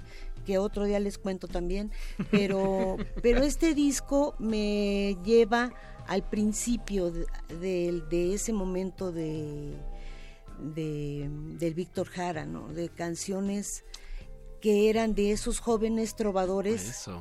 porque eran jóvenes los que estaban ahí, otros no tanto, pero que hablaban del momento que estábamos viviendo como comunidad. Bien, sí, cíclico en un buen sentido, ¿no? El, Sí. La música en este caso, la música que se que se repita o que se reinfluencie. Reinfluencia. Sí, Ah, reinfluencia. Exacto. Y me, me encanta la idea que ahorita nos comentabas de, de pensar tu, tu vida en, en, en los discos que son muchísimos. Es como Ah, una especie de diario. O sea, bueno, eh, anuario. Involuntario, involuntario realmente, ¿no? Exacto. Ah, no sé si te agarre en curva, Eugenia, pero aproximadamente contando tus discos y con las colaboraciones, más o menos cuántos discos tendrás. No sé, de discos míos son 30, 30. pero colaboraciones, pues que así, ahí sí no sé. No sé. Son muchas. Bueno, pero ya 30 discos de a, de a 10 canciones el disco, nos da 300 canciones eh, ahí Eh, de- sí, hubo un que podemos año, ubicar. Hubo un año que este yo no sé qué sucedió, pero grabé cinco discos en un año. Este, ¿por qué? Pues no sé. Un año muy productivo para Eugenia. Sí, sabrá Dios por qué se me metió ahí el chamuco. Y entonces también no, no estaba firmada por ninguna disquera. Había otras libertades. Entonces, este, experimentas y luego así. ¿qué hacemos? Órale, que sí, que si te pones a grabar con nosotros, sí, hombre, órale. Ahora ya las cosas tienen otro, otro espacio, otro tiempo. Este, este disco nació muy pronto, fue apenas en octubre, finales del, pa- del- de octubre del 2017. Así que sigue siendo un disco muy joven. Sí, exacto. La verdad. Eugenio, ¿te parece si escuchamos otro tema y regresamos para... eh, Invitar a la audiencia. Invitar a la audiencia que te acaban de, de avisar de una tocada... Pero ahorita- ahorita decimos, sí, ahorita sí, decimos, claro ahorita que sí. Exacto, entonces pues quédense con nosotros, vamos a escuchar otro tema del disco Una Rosa Encendida. ¿Te parece si escuchamos Juegos de Azar de Mauricio Díaz el Hueso? Exacto. Bien, eh, ¿algo que nos quieras comentar de Mauricio Díaz? Bueno, a Mauricio lo conozco de hace ya varios años por la comunidad de compositores. Él ha sido muy amigo de, de Rafa Mendoza, de Marcial, de, Pepe Lorza, del Negro Ojeda, que él es todavía más anterior, que era un cantor que murió hace algunos años. Y este, y a pesar de su juventud, él estuvo metido como con gente muy grande de edad, pues andaba allí metido y la gente como que le ha ido cayendo poco a poco el 20 sobre su, su enorme talento y me dio mucho gusto oír del propio David decirme si, al- si a alguien le ha aprendido lo que soy, lo, como escribo, se lo debo al hueso. Wow. Digo, es, eso es una Se cosa conecta. muy linda, que, que alguien hable de un colega de esa manera. ¿no? Pues, pues escuchemos. Juegos de Azar y recuerden, están escuchando Cultivo de ejercios.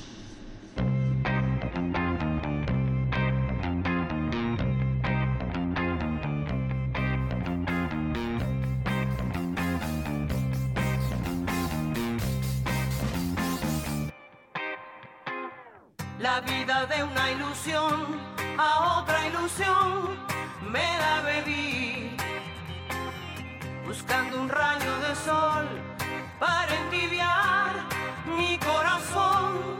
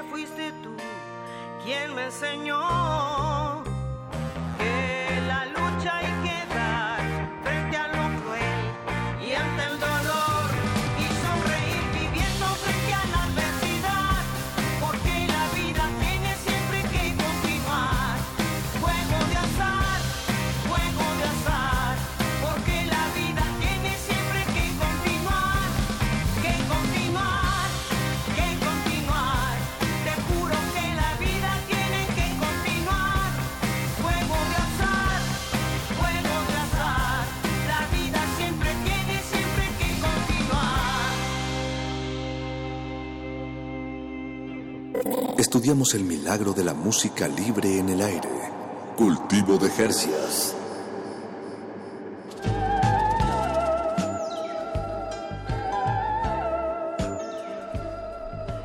Acabamos de escuchar Juego de Azar, eh, tema compuesto por Mar- Mauricio Díaz el, el Hueso e interpretado por nuestra invitada de honor esta noche, Eugenia León, aquí en la cabina de Radio UNAM. Eugenia, pues eh, tenemos un anuncio que... No, bueno, más bien, tú tienes un Tú anuncio. tienes un anuncio. y te, y te- te invitamos a que lo des. Y además la primicia, Ah, que wow. nos da mucho gusto hacerla aquí. Este, recibimos la invitación del Instituto de Cultura del Gobierno de la Ciudad de México eh, para cantar en el Zócalo Capitalino el 14 de febrero. La Así próxima- que los, el miércoles. todos los cursis que siguen creyendo que el 14 de febrero es un corazón con chocolates, pues vayan. Y los Grinch como yo también vayan. este se, se, se, se, digamos es muy poco el tiempo, yo lo sé, pero como nosotras somos muy aventadas, este, como decía Super Barrio, no soy valiente, soy aventado. Pues yo también soy aventada. Entonces me dijo, me dijo mi manager y estuvimos con, la compañía este cultura del, del gobierno quiere hacerlo, pues, hagámoslo, pues dije vamos a hacerlo. Entonces, concierto de una rosa encendida, Zócalo Capitalino a, las 8 de la noche. Ahí El próximo la invitación miércoles. por la mismísima Eugenio León. El próximo miércoles, 14 de febrero, vayan a celebrar el Día del Amor y la Amistad. y la vida Zócalo. y celebren lo que quieran, pero en. Sí, compañía de, de música y de, de- de sus seres queridos y de todos los extraños que los estarán rodeando en, en el Zócalo capitalino. Si los fajan y los manosean también, qué padre va a ser. Sí, déjense. Eugenia, se nos acaba se el nos tiempo. acabó el Muchas tiempo. gracias Nos a los encantaría seguir dos. contigo platicando, pero bueno, ha sido Pero lo que gracias, fue. gracias por el espacio que me han permitido tener aquí en esta charla, Muchísimas llegar a gracias la a audiencia que ustedes tienen, Ya. saludarlos a todos y extenderles esta invitación. Ya nos veremos en otras fechas. Seguro que sí, Cuando seguro. ustedes empiecen a pintar canas, como yo ya las tengo. Yo ya tengo en la, en la barba ya algunas. Entonces van, ya, van, espérate unos 10 años. Exacto. Y ya te estaré yo de 70, ¿verdad? ¿Y Muchísimas qué vas a gracias, estar Eugenia. haciendo música concreta, no? Ya, Estaría buenísimo. Eugenia, muchas, muchas gracias. Muchas gracias verdad. Eh, a todos. agradecemos a todo el equipo de producción, Eduardo Luis Hernández Hernández, por supuesto, amigo, a don Agustín Mulia en la operación técnica. Quédense en sintonía. A continuación, gla, gla, gla- glaciares. Hasta las 11 de la noche se despiden de estos micrófonos Apache o Raspi. Y Paco de Pablo. Gracias a todos por escuchar. Nos escuchamos el próximo lunes. Chao. El invernadero sónico debe cerrar sus puertas. Un procedimiento de rutina. Respira. Vuelve. Cultivo de hercios.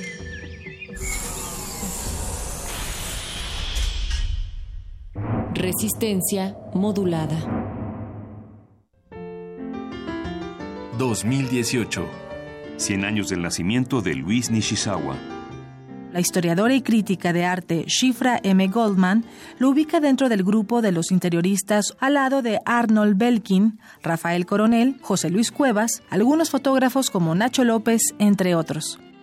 que era como una nueva figuración, una figuración que no estaba nada más politizada, pero que seguía retomando en este caso no a los obreros, a los campesinos, sino a los personajes de la calle, a los personajes urbanos, porque en la segunda mitad del siglo XX ya México se había completamente urbanizado y estaba este submundo Juan Rafael Coronel Rivera, crítico e historiador del arte. Luis Nishizawa, 96.1 de FM. Radio UNAM, Experiencia Sonora.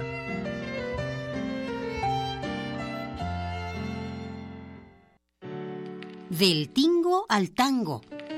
De Xochimilco a las estrellas. Este quinteto no deja de moverse. Llegaron a Radio UNAM y no se irán hasta contagiarte su enfermedad, la música. Ellos son Lost Fusion. Ritmos latinos para el corazón. Viernes 9 de febrero a las 21 horas en la sala Julián Carrillo de Radio UNAM. Entrada libre. Sé parte de Intersecciones, el punto de encuentro entre varias coordenadas musicales. Radio UNAM, experiencia sonora. Entre los muchos problemas que hoy tiene México, este 2018 nos trae dos noticias. Una buena y otra mejor. La buena es que el PRI ya se va. Y la mejor es que juntos vamos a construir un México nuevo, en donde sí se haga justicia y vivamos en paz. Con nuevas ideas, vamos a cambiar la historia. Ricardo Anaya, precandidato a presidente de México. PAN, el cambio inteligente. Mensaje dirigido a militantes del PAN. Habla Ricardo Anaya. El doctor José Antonio Mir Curibreña, de los poquísimos mexicanos que han ocupado tres secretarías de Estado, el único habiendo participado en dos gobiernos emanados de distintos partidos políticos. No nos sorprende porque es una consecuencia, sí, de su preparación, de su solidez técnica, pero es sobre todo una consecuencia natural de su verticalidad y de su extraordinaria calidad humana. Mensaje dirigido a los miembros de la Convención Nacional de Delegados. PRI. La Escuela Nacional de Trabajo Social y Radio UNAM presentan Vida cotidiana. Sociedad en movimiento. un programa para analizar las distintas problemáticas sociales y documentar alternativas e intervenciones para enfrentarlas. ¿Por dónde empezamos?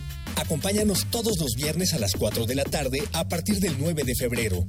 96.1 de FM. Radio UNAM. Experiencia sonora. Soy Maggie Fisher y yo así quiero ver a la Miguel Hidalgo. Preparada para enfrentar los desafíos de la vida, con experiencia para enmendar los errores del pasado. Líder en innovación policiaca, dedicada para preparar a sus jóvenes, capaz de garantizar la seguridad de todos sus habitantes. Soy Maggie Fisher y así quiero ver a la Miguel Hidalgo. ¿Cómo la quieres ver tú? Maggie Fisher es precandidata a la alcaldía de la Miguel Hidalgo. Mensaje dirigido a los integrantes de las comisiones permanentes del PAN en términos de la convocatoria.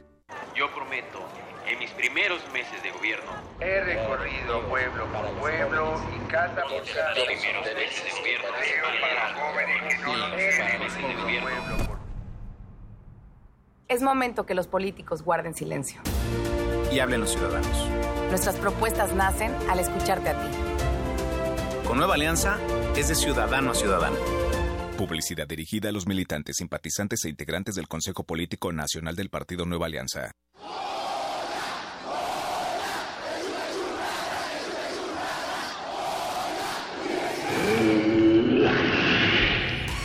¿Te identificaste? Identifícate con Fundación UNAM y ayuda a becar a miles de alumnos universitarios. Súmate 5340-0904 o en www.funam.mx. Contigo hacemos posible lo imposible. Unidad sin confrontar. Los jóvenes de México estamos siempre al frente de los grandes cambios sociales. Somos los jóvenes del 68 y el despertar cultural. Somos los jóvenes del 85 que abrimos paso a la democracia. Y somos los jóvenes que en el 18 estamos combatiendo la corrupción. Caminando sin descanso para que los derechos se respeten, para que tengamos justicia, para construir la democracia. Dimos un paso y ya caminamos kilómetros. Empezamos unos cuantos y hoy somos millones. Porque estamos al frente del cambio. PRD. Durante años hemos trabajado en proteger el medio ambiente y lograr nuestras propuestas. Entendimos que protegiendo solo el medio ambiente, la otra mitad, la de tus necesidades básicas como tu economía y seguridad, requieren de mayor atención y mejores resultados. Soy José Antonio Amid, precandidato del Partido Verde a la presidencia. Soy un ciudadano sin militancia política y un servidor público con experiencia. Militantes verdes, apóyenme la votación interna y cuidemos juntos el ambiente entero de nuestro país. Partido Verde. Publicidad dirigida a los militantes, adherentes, simpatizantes e integrantes del Consejo Político Nacional y de los comités ejecutivos estatales del Partido Verde Ecologista de México.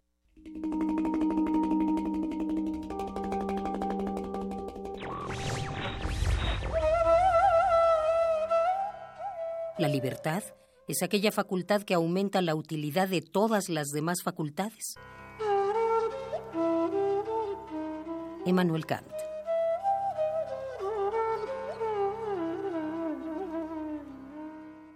Radio UNAM. Resistencia modulada.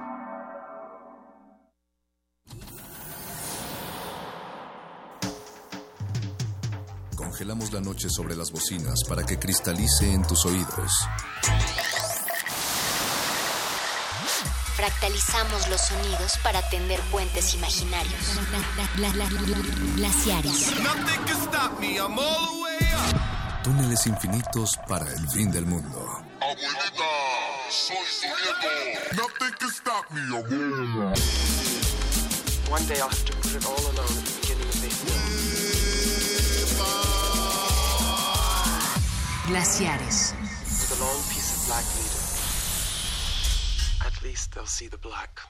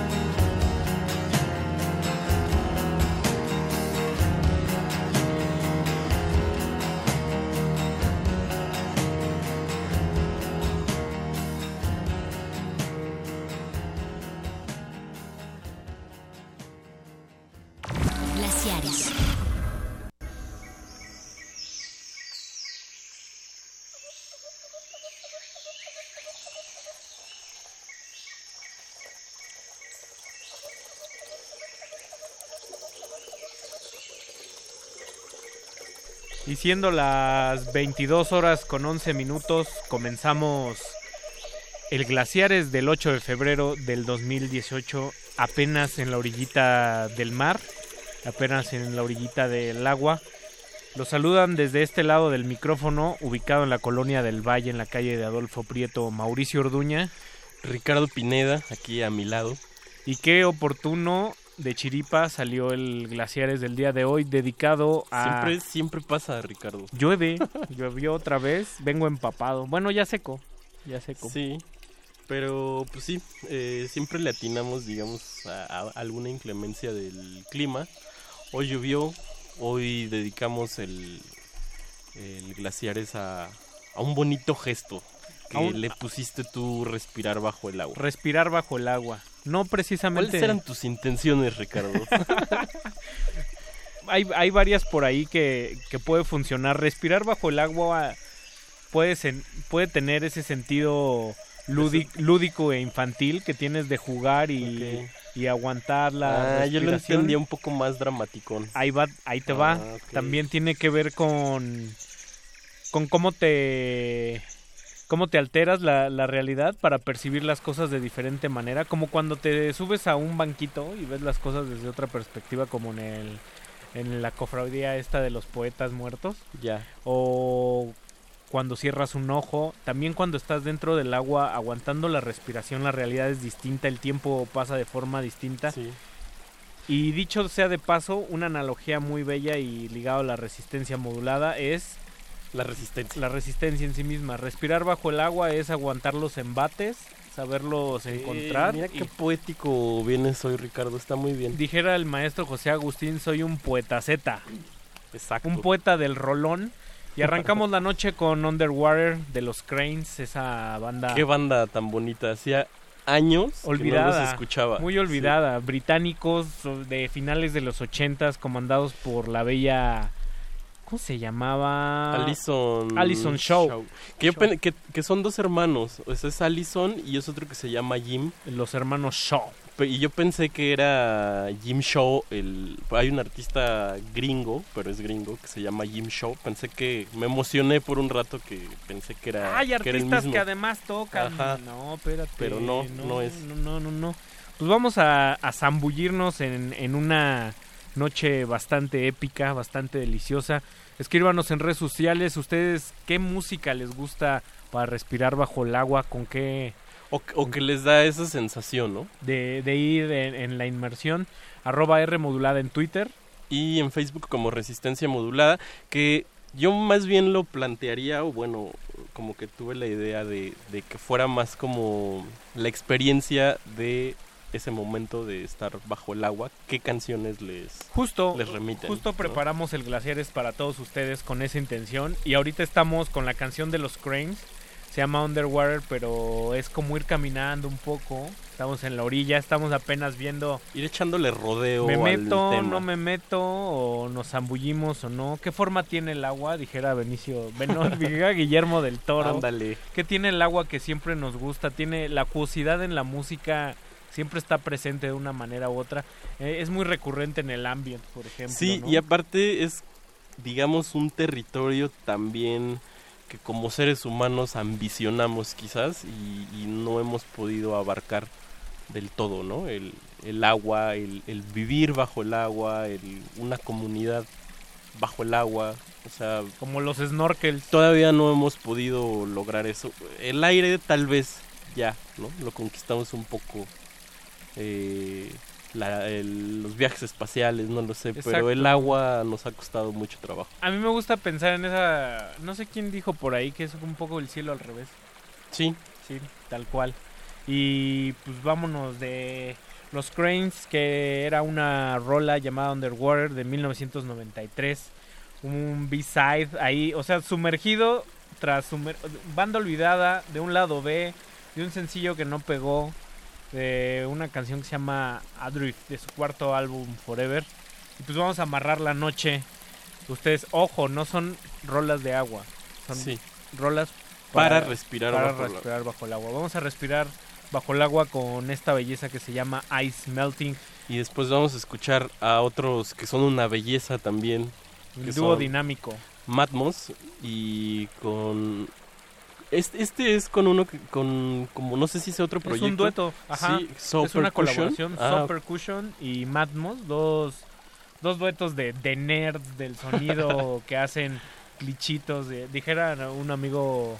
Ah, claro, gorgoritos. Percussion son percusionistas, digamos, pero de, de así del instituto de Yale y esta onda, ¿no? Con más onda que. Con más onda que Stomp. Este, más ligado a Tambuco, puede ser. Sí, y más como por el lado tirándole a, o sea, como estudiosos de Xenakis y todos estos músicos contemporáneos. Pues vamos a respirar bajo el agua.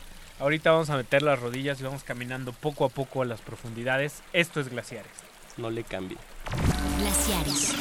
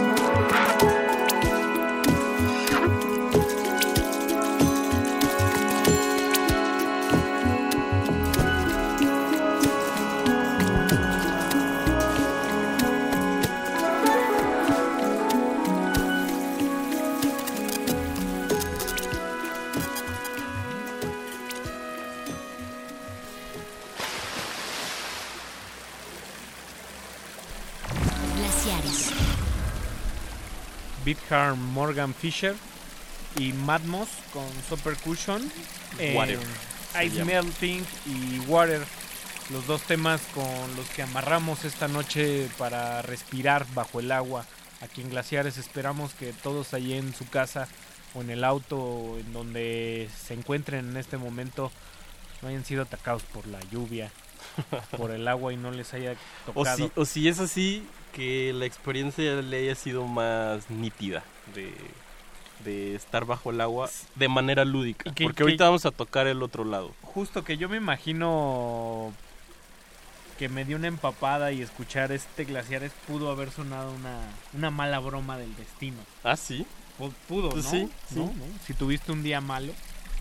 Sí, Por ahí. Sí, a veces la lluvia puede, puede ser algo que, que si tu día ya era malo, lo ponga todavía peor. Pues ro- rolas bajo el agua, rolas para respirar bajo el agua, seguramente algo tenía que ver el, el disco de este Fisher, quien pues, fue un tipo de dos discos ahí atrapados en el 85 y en el 86, Water Music. Es ambient, de ese, de ese ambient que se perdió junto con todos los incunables que están saliendo hoy en día de Japón, como como Midori Takada, Takada y un montón más. Eh, él, él fue músico de, de Queen, de, Yo, de Yoko Ono y De hasta, Japan. hasta de Japón. Hay nada más de esos que están ahí como...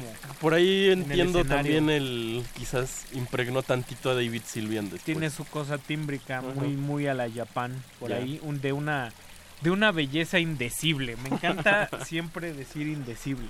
Balbuceante. balbuceante.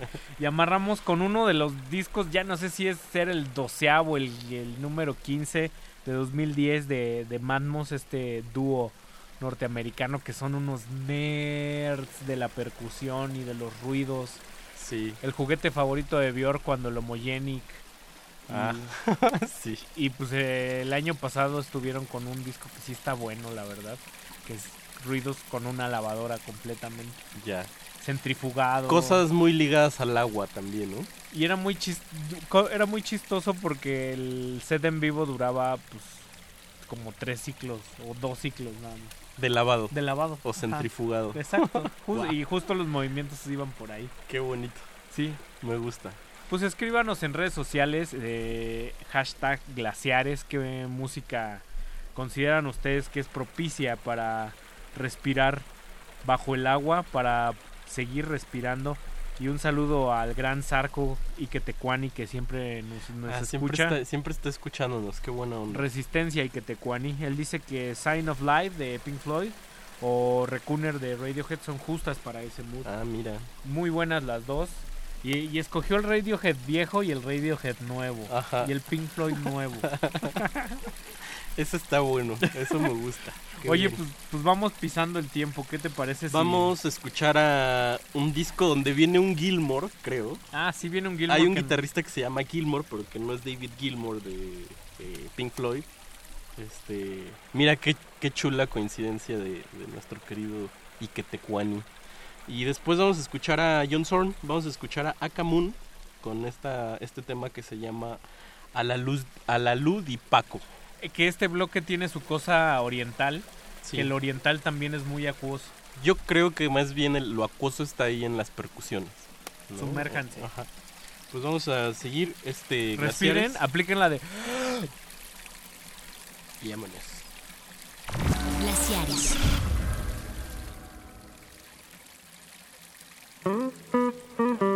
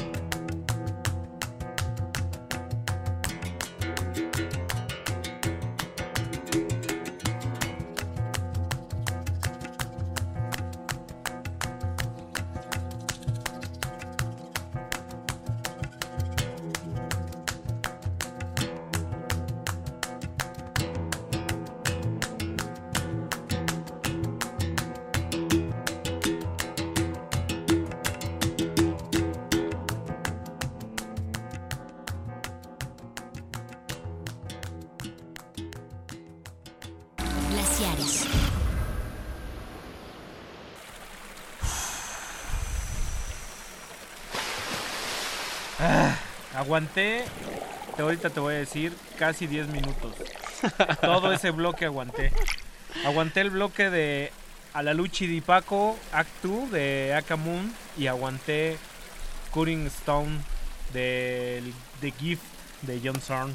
Ese disco es muy bonito. Están pues, como que todas las estrellas con las que ha trabajado John Zorn, Trevor Dunn, Joey Baron, eh, Ciro Batista. Ciro Batista en las hablando de percusionistas estuvo como muy percutivo este Sí, te- el, todos, el- todos traía esta bloques. cosa, ¿cómo se llama? El, el berimbau. el berimbau. Este es con el que bailan, bailan capoeira. Bueno, y este disco de Akamon, eh, de estos, pues que será como un cuarteto belga, es- son cuatro pelados, uno se llama David Gilmour, pero es belga, no, no es este el británico. Un sonido, o sea, tú dirías bastante raro para, Para- para un grupo belga. de sí, de, de jazz belga, o sea, que Ujú. sue- suena ejecutado eso sí con o sea, no no le sobra la línea, no Sí, tiene no. pelos la línea, ¿eh? No, no, no. Son pulcros. A la lucha de Paco yo quisiera pensar que suena como arabesco, entonces no sé si Podría sea ser como, andaluz, como algo de, Paco de Lucía. Paco de Lucía. ¿De no qué año es este disco, Mao? Este es del 2002 y del sello Werf. Werf. Así, así lo pueden encontrar. Y el otro, el de John Zorn, Y el de John Zorn, pues es de yo creo que es de la Sadik. de la Sadik. Ah, no, mira, es. Ah, no, este, sí, pues sí, es de la Sadik. Sadik Records. Un disco de 2000, ¿qué? Uno. Del 2001. Una cosa chulísima que tiene ahí una... Que ahí tienen... Tiene una serie John Zorn que se llama The Music of Romance, que también le llaman las Sleeping Pills, que es justo música muy tranquilita, Sí. música para, para respirar bajo el agua, por ejemplo.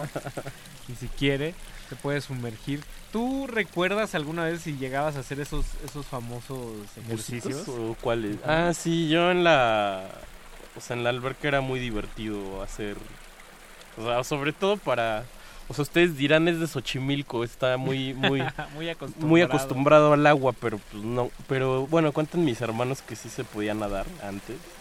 Pero cuando podía visitar albercas o teníamos el chance de, de ir a nadar con los primos a algún balneario o algo así, sí era muy divertido eso de a ver, a ver quién aguanta más.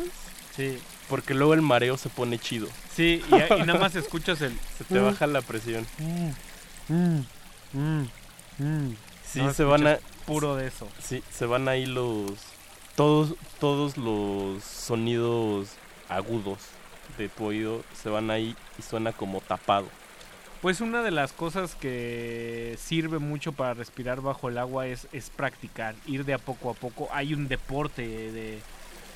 Ah, claro, el de Pipín Ferrera. Se Ajá. llama buceo libre. También. Sí. Y... O sea, ese no es de respirar bajo el agua, sino es de, de resistencia, de, de aguantar mucho. Y aparte, ahí lo que- con lo que hay que lidiar es con la presión del agua. También que pues hay que tener ahí como mucha preparación. Se no llama apnea. apnea. que es esta Órale. prueba deportiva que, donde mides la capacidad de estar bajo el agua eh, a pulmón libre. Órale. Pues, Pues sí, y además... Los Muy que- peligroso. Los que han ido hacia abajo, hacia abajo, saben que de repente el azul se torna negro y las especies de los peces cambian. Sí. Y hay ahí abajo Otro mundo. Veto a saber, cielo Vaya- al revés, Vaya usted a saber. una Pues más. Pues vamos a a tomar otro o- otra arista del tema, digamos. Y justo vamos a aguas más profundas, más pantanosas, menos dulces. más desesperantes, profundas, extra. Digamos aquí ya vamos a entrar al territorio de la extrañeza. La canción del verdugo, el blues del verdugo o The Hangman Blues con el gran Bill Callahan, alias Smog, esa Alias Smog. la estrella de la Drag City. Y luego vamos a amarrar con otra cosa sórdida de la Triangle Records. Eh, Rolly Porter, que a mí es un tipo que me gusta mucho, de repente me cansa un poquito, pero como que como que hace piezas como de, de momentos, no, o sea, hay música que se preocupa mucho que si en la melodía, que si en, en los arreglos, pero este tipo es como de como de un pasaje y en ese pasaje van a pasar varias cosas, algunas un poco angustiantes, algunas más densas que otras. Y bueno, ese será Rolly Porter, así lo describo, usted sabe, usted dirá, tendrá la mejor opinión. R modulada ah, en Twitter, Resistencia modulada en Facebook. Vámonos. Glaciares.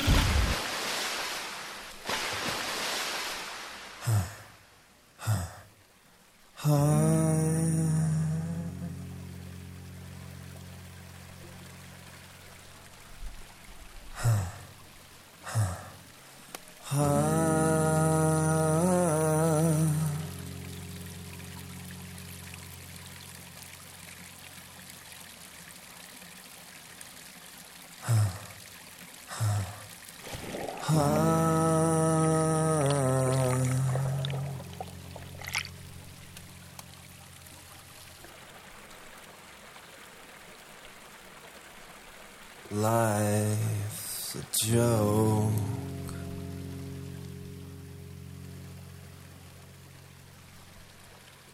A waiting game now.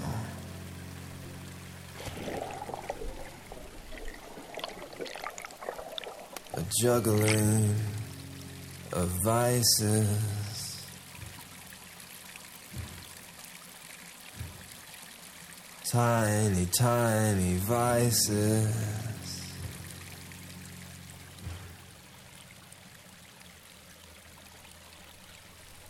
And they don't anchor me to the ground.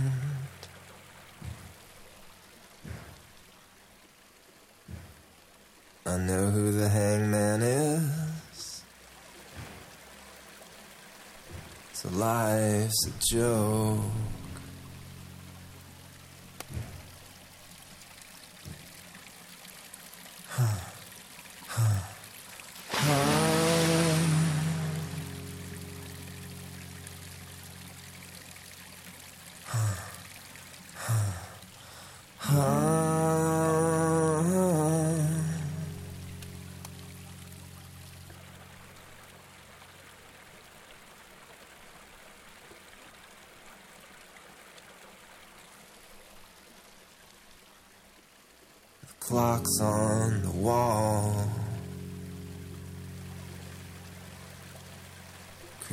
Higher,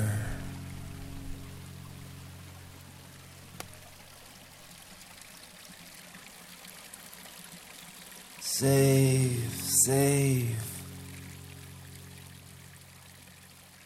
Restraint, restraint.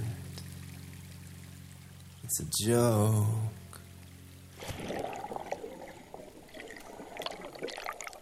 And I know who the hangman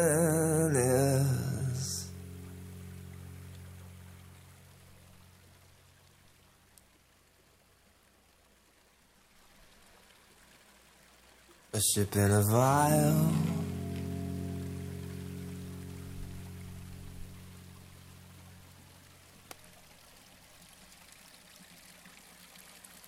A headstone on the wharf.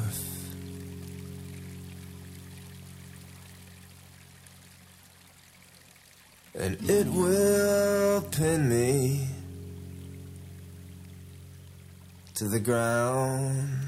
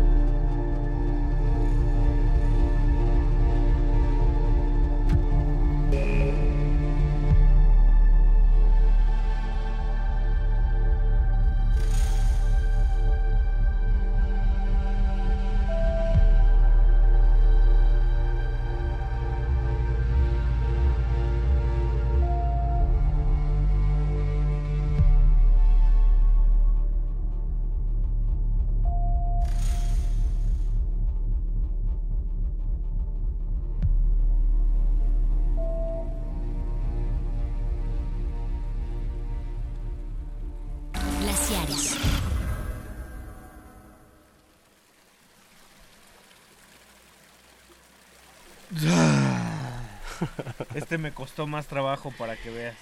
Eh, sí Este, me mareé, esta sí es me la mareé. sensación de estar debajo del agua, pero un poquito angustiante, ¿no? Ya cuando se te empieza a ir el... Cuando ya no puedes.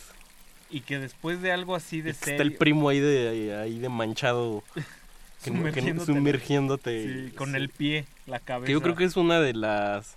No es de las peores sensaciones en la vida. Sí, el estarse ahogando y más con, pues, con el agua. Ay, sí me mareé, pa. Ya te dije que no andes jugando eso. Pues escuchamos a Smog, eh, Bill Callahan. nuestro querido Bill Callahan, Con unos el maestro. ejercicios de... una, una canción sobre el ritmo también. Sí, y lo que me gusta mucho de esta canción es que, o sea, si tú ves la ondita visual, la, la forma de onda, está así llena de hoyos. O sea, está perforada. Sí. O sea, mucho silencio, sientes que ya se acabó, Nel no se ha acabado, Y justo- vuelve a respirar. Justo en el ejercicio de respirar bajo el agua, tanto en el aspecto literal y en el simbólico, también me parece que está lleno de intervalos, de Sí. intersticios, de, de momentos, de, de ritmo, Sí. de, de ondas. ¿no? O sea, no, nunca, nunca es una línea continua. Sí, digamos que es una sensación de picos.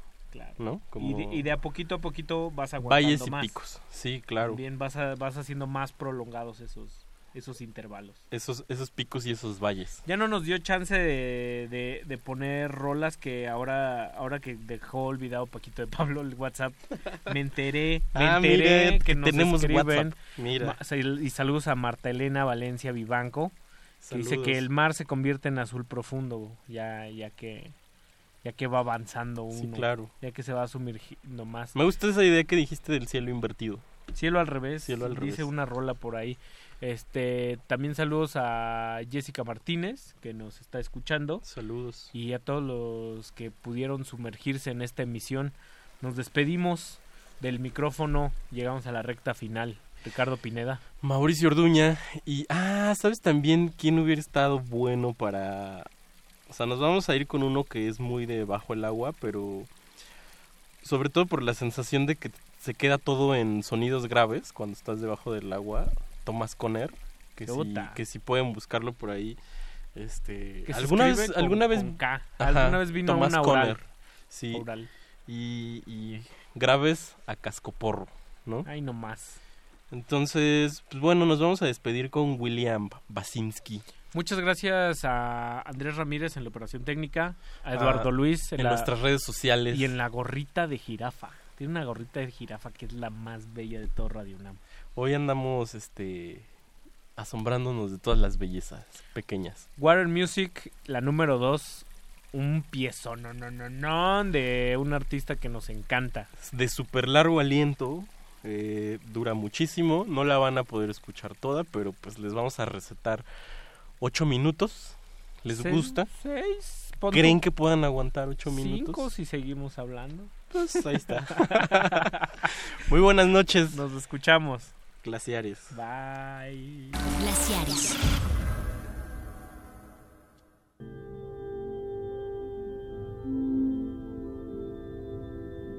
Thank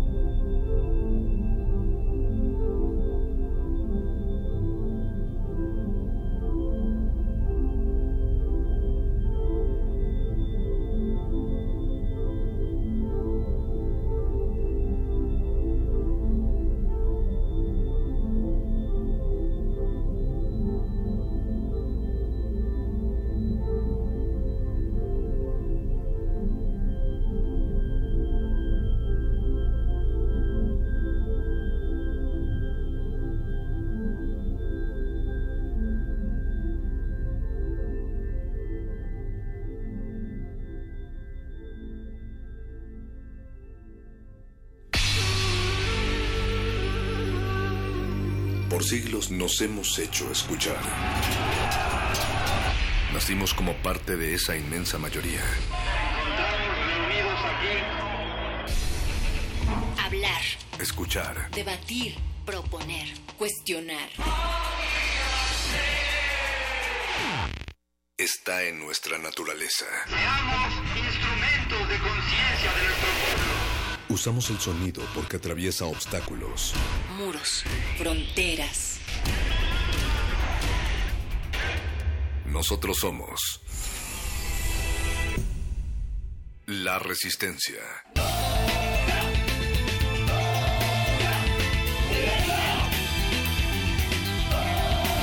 Resistencia modulada.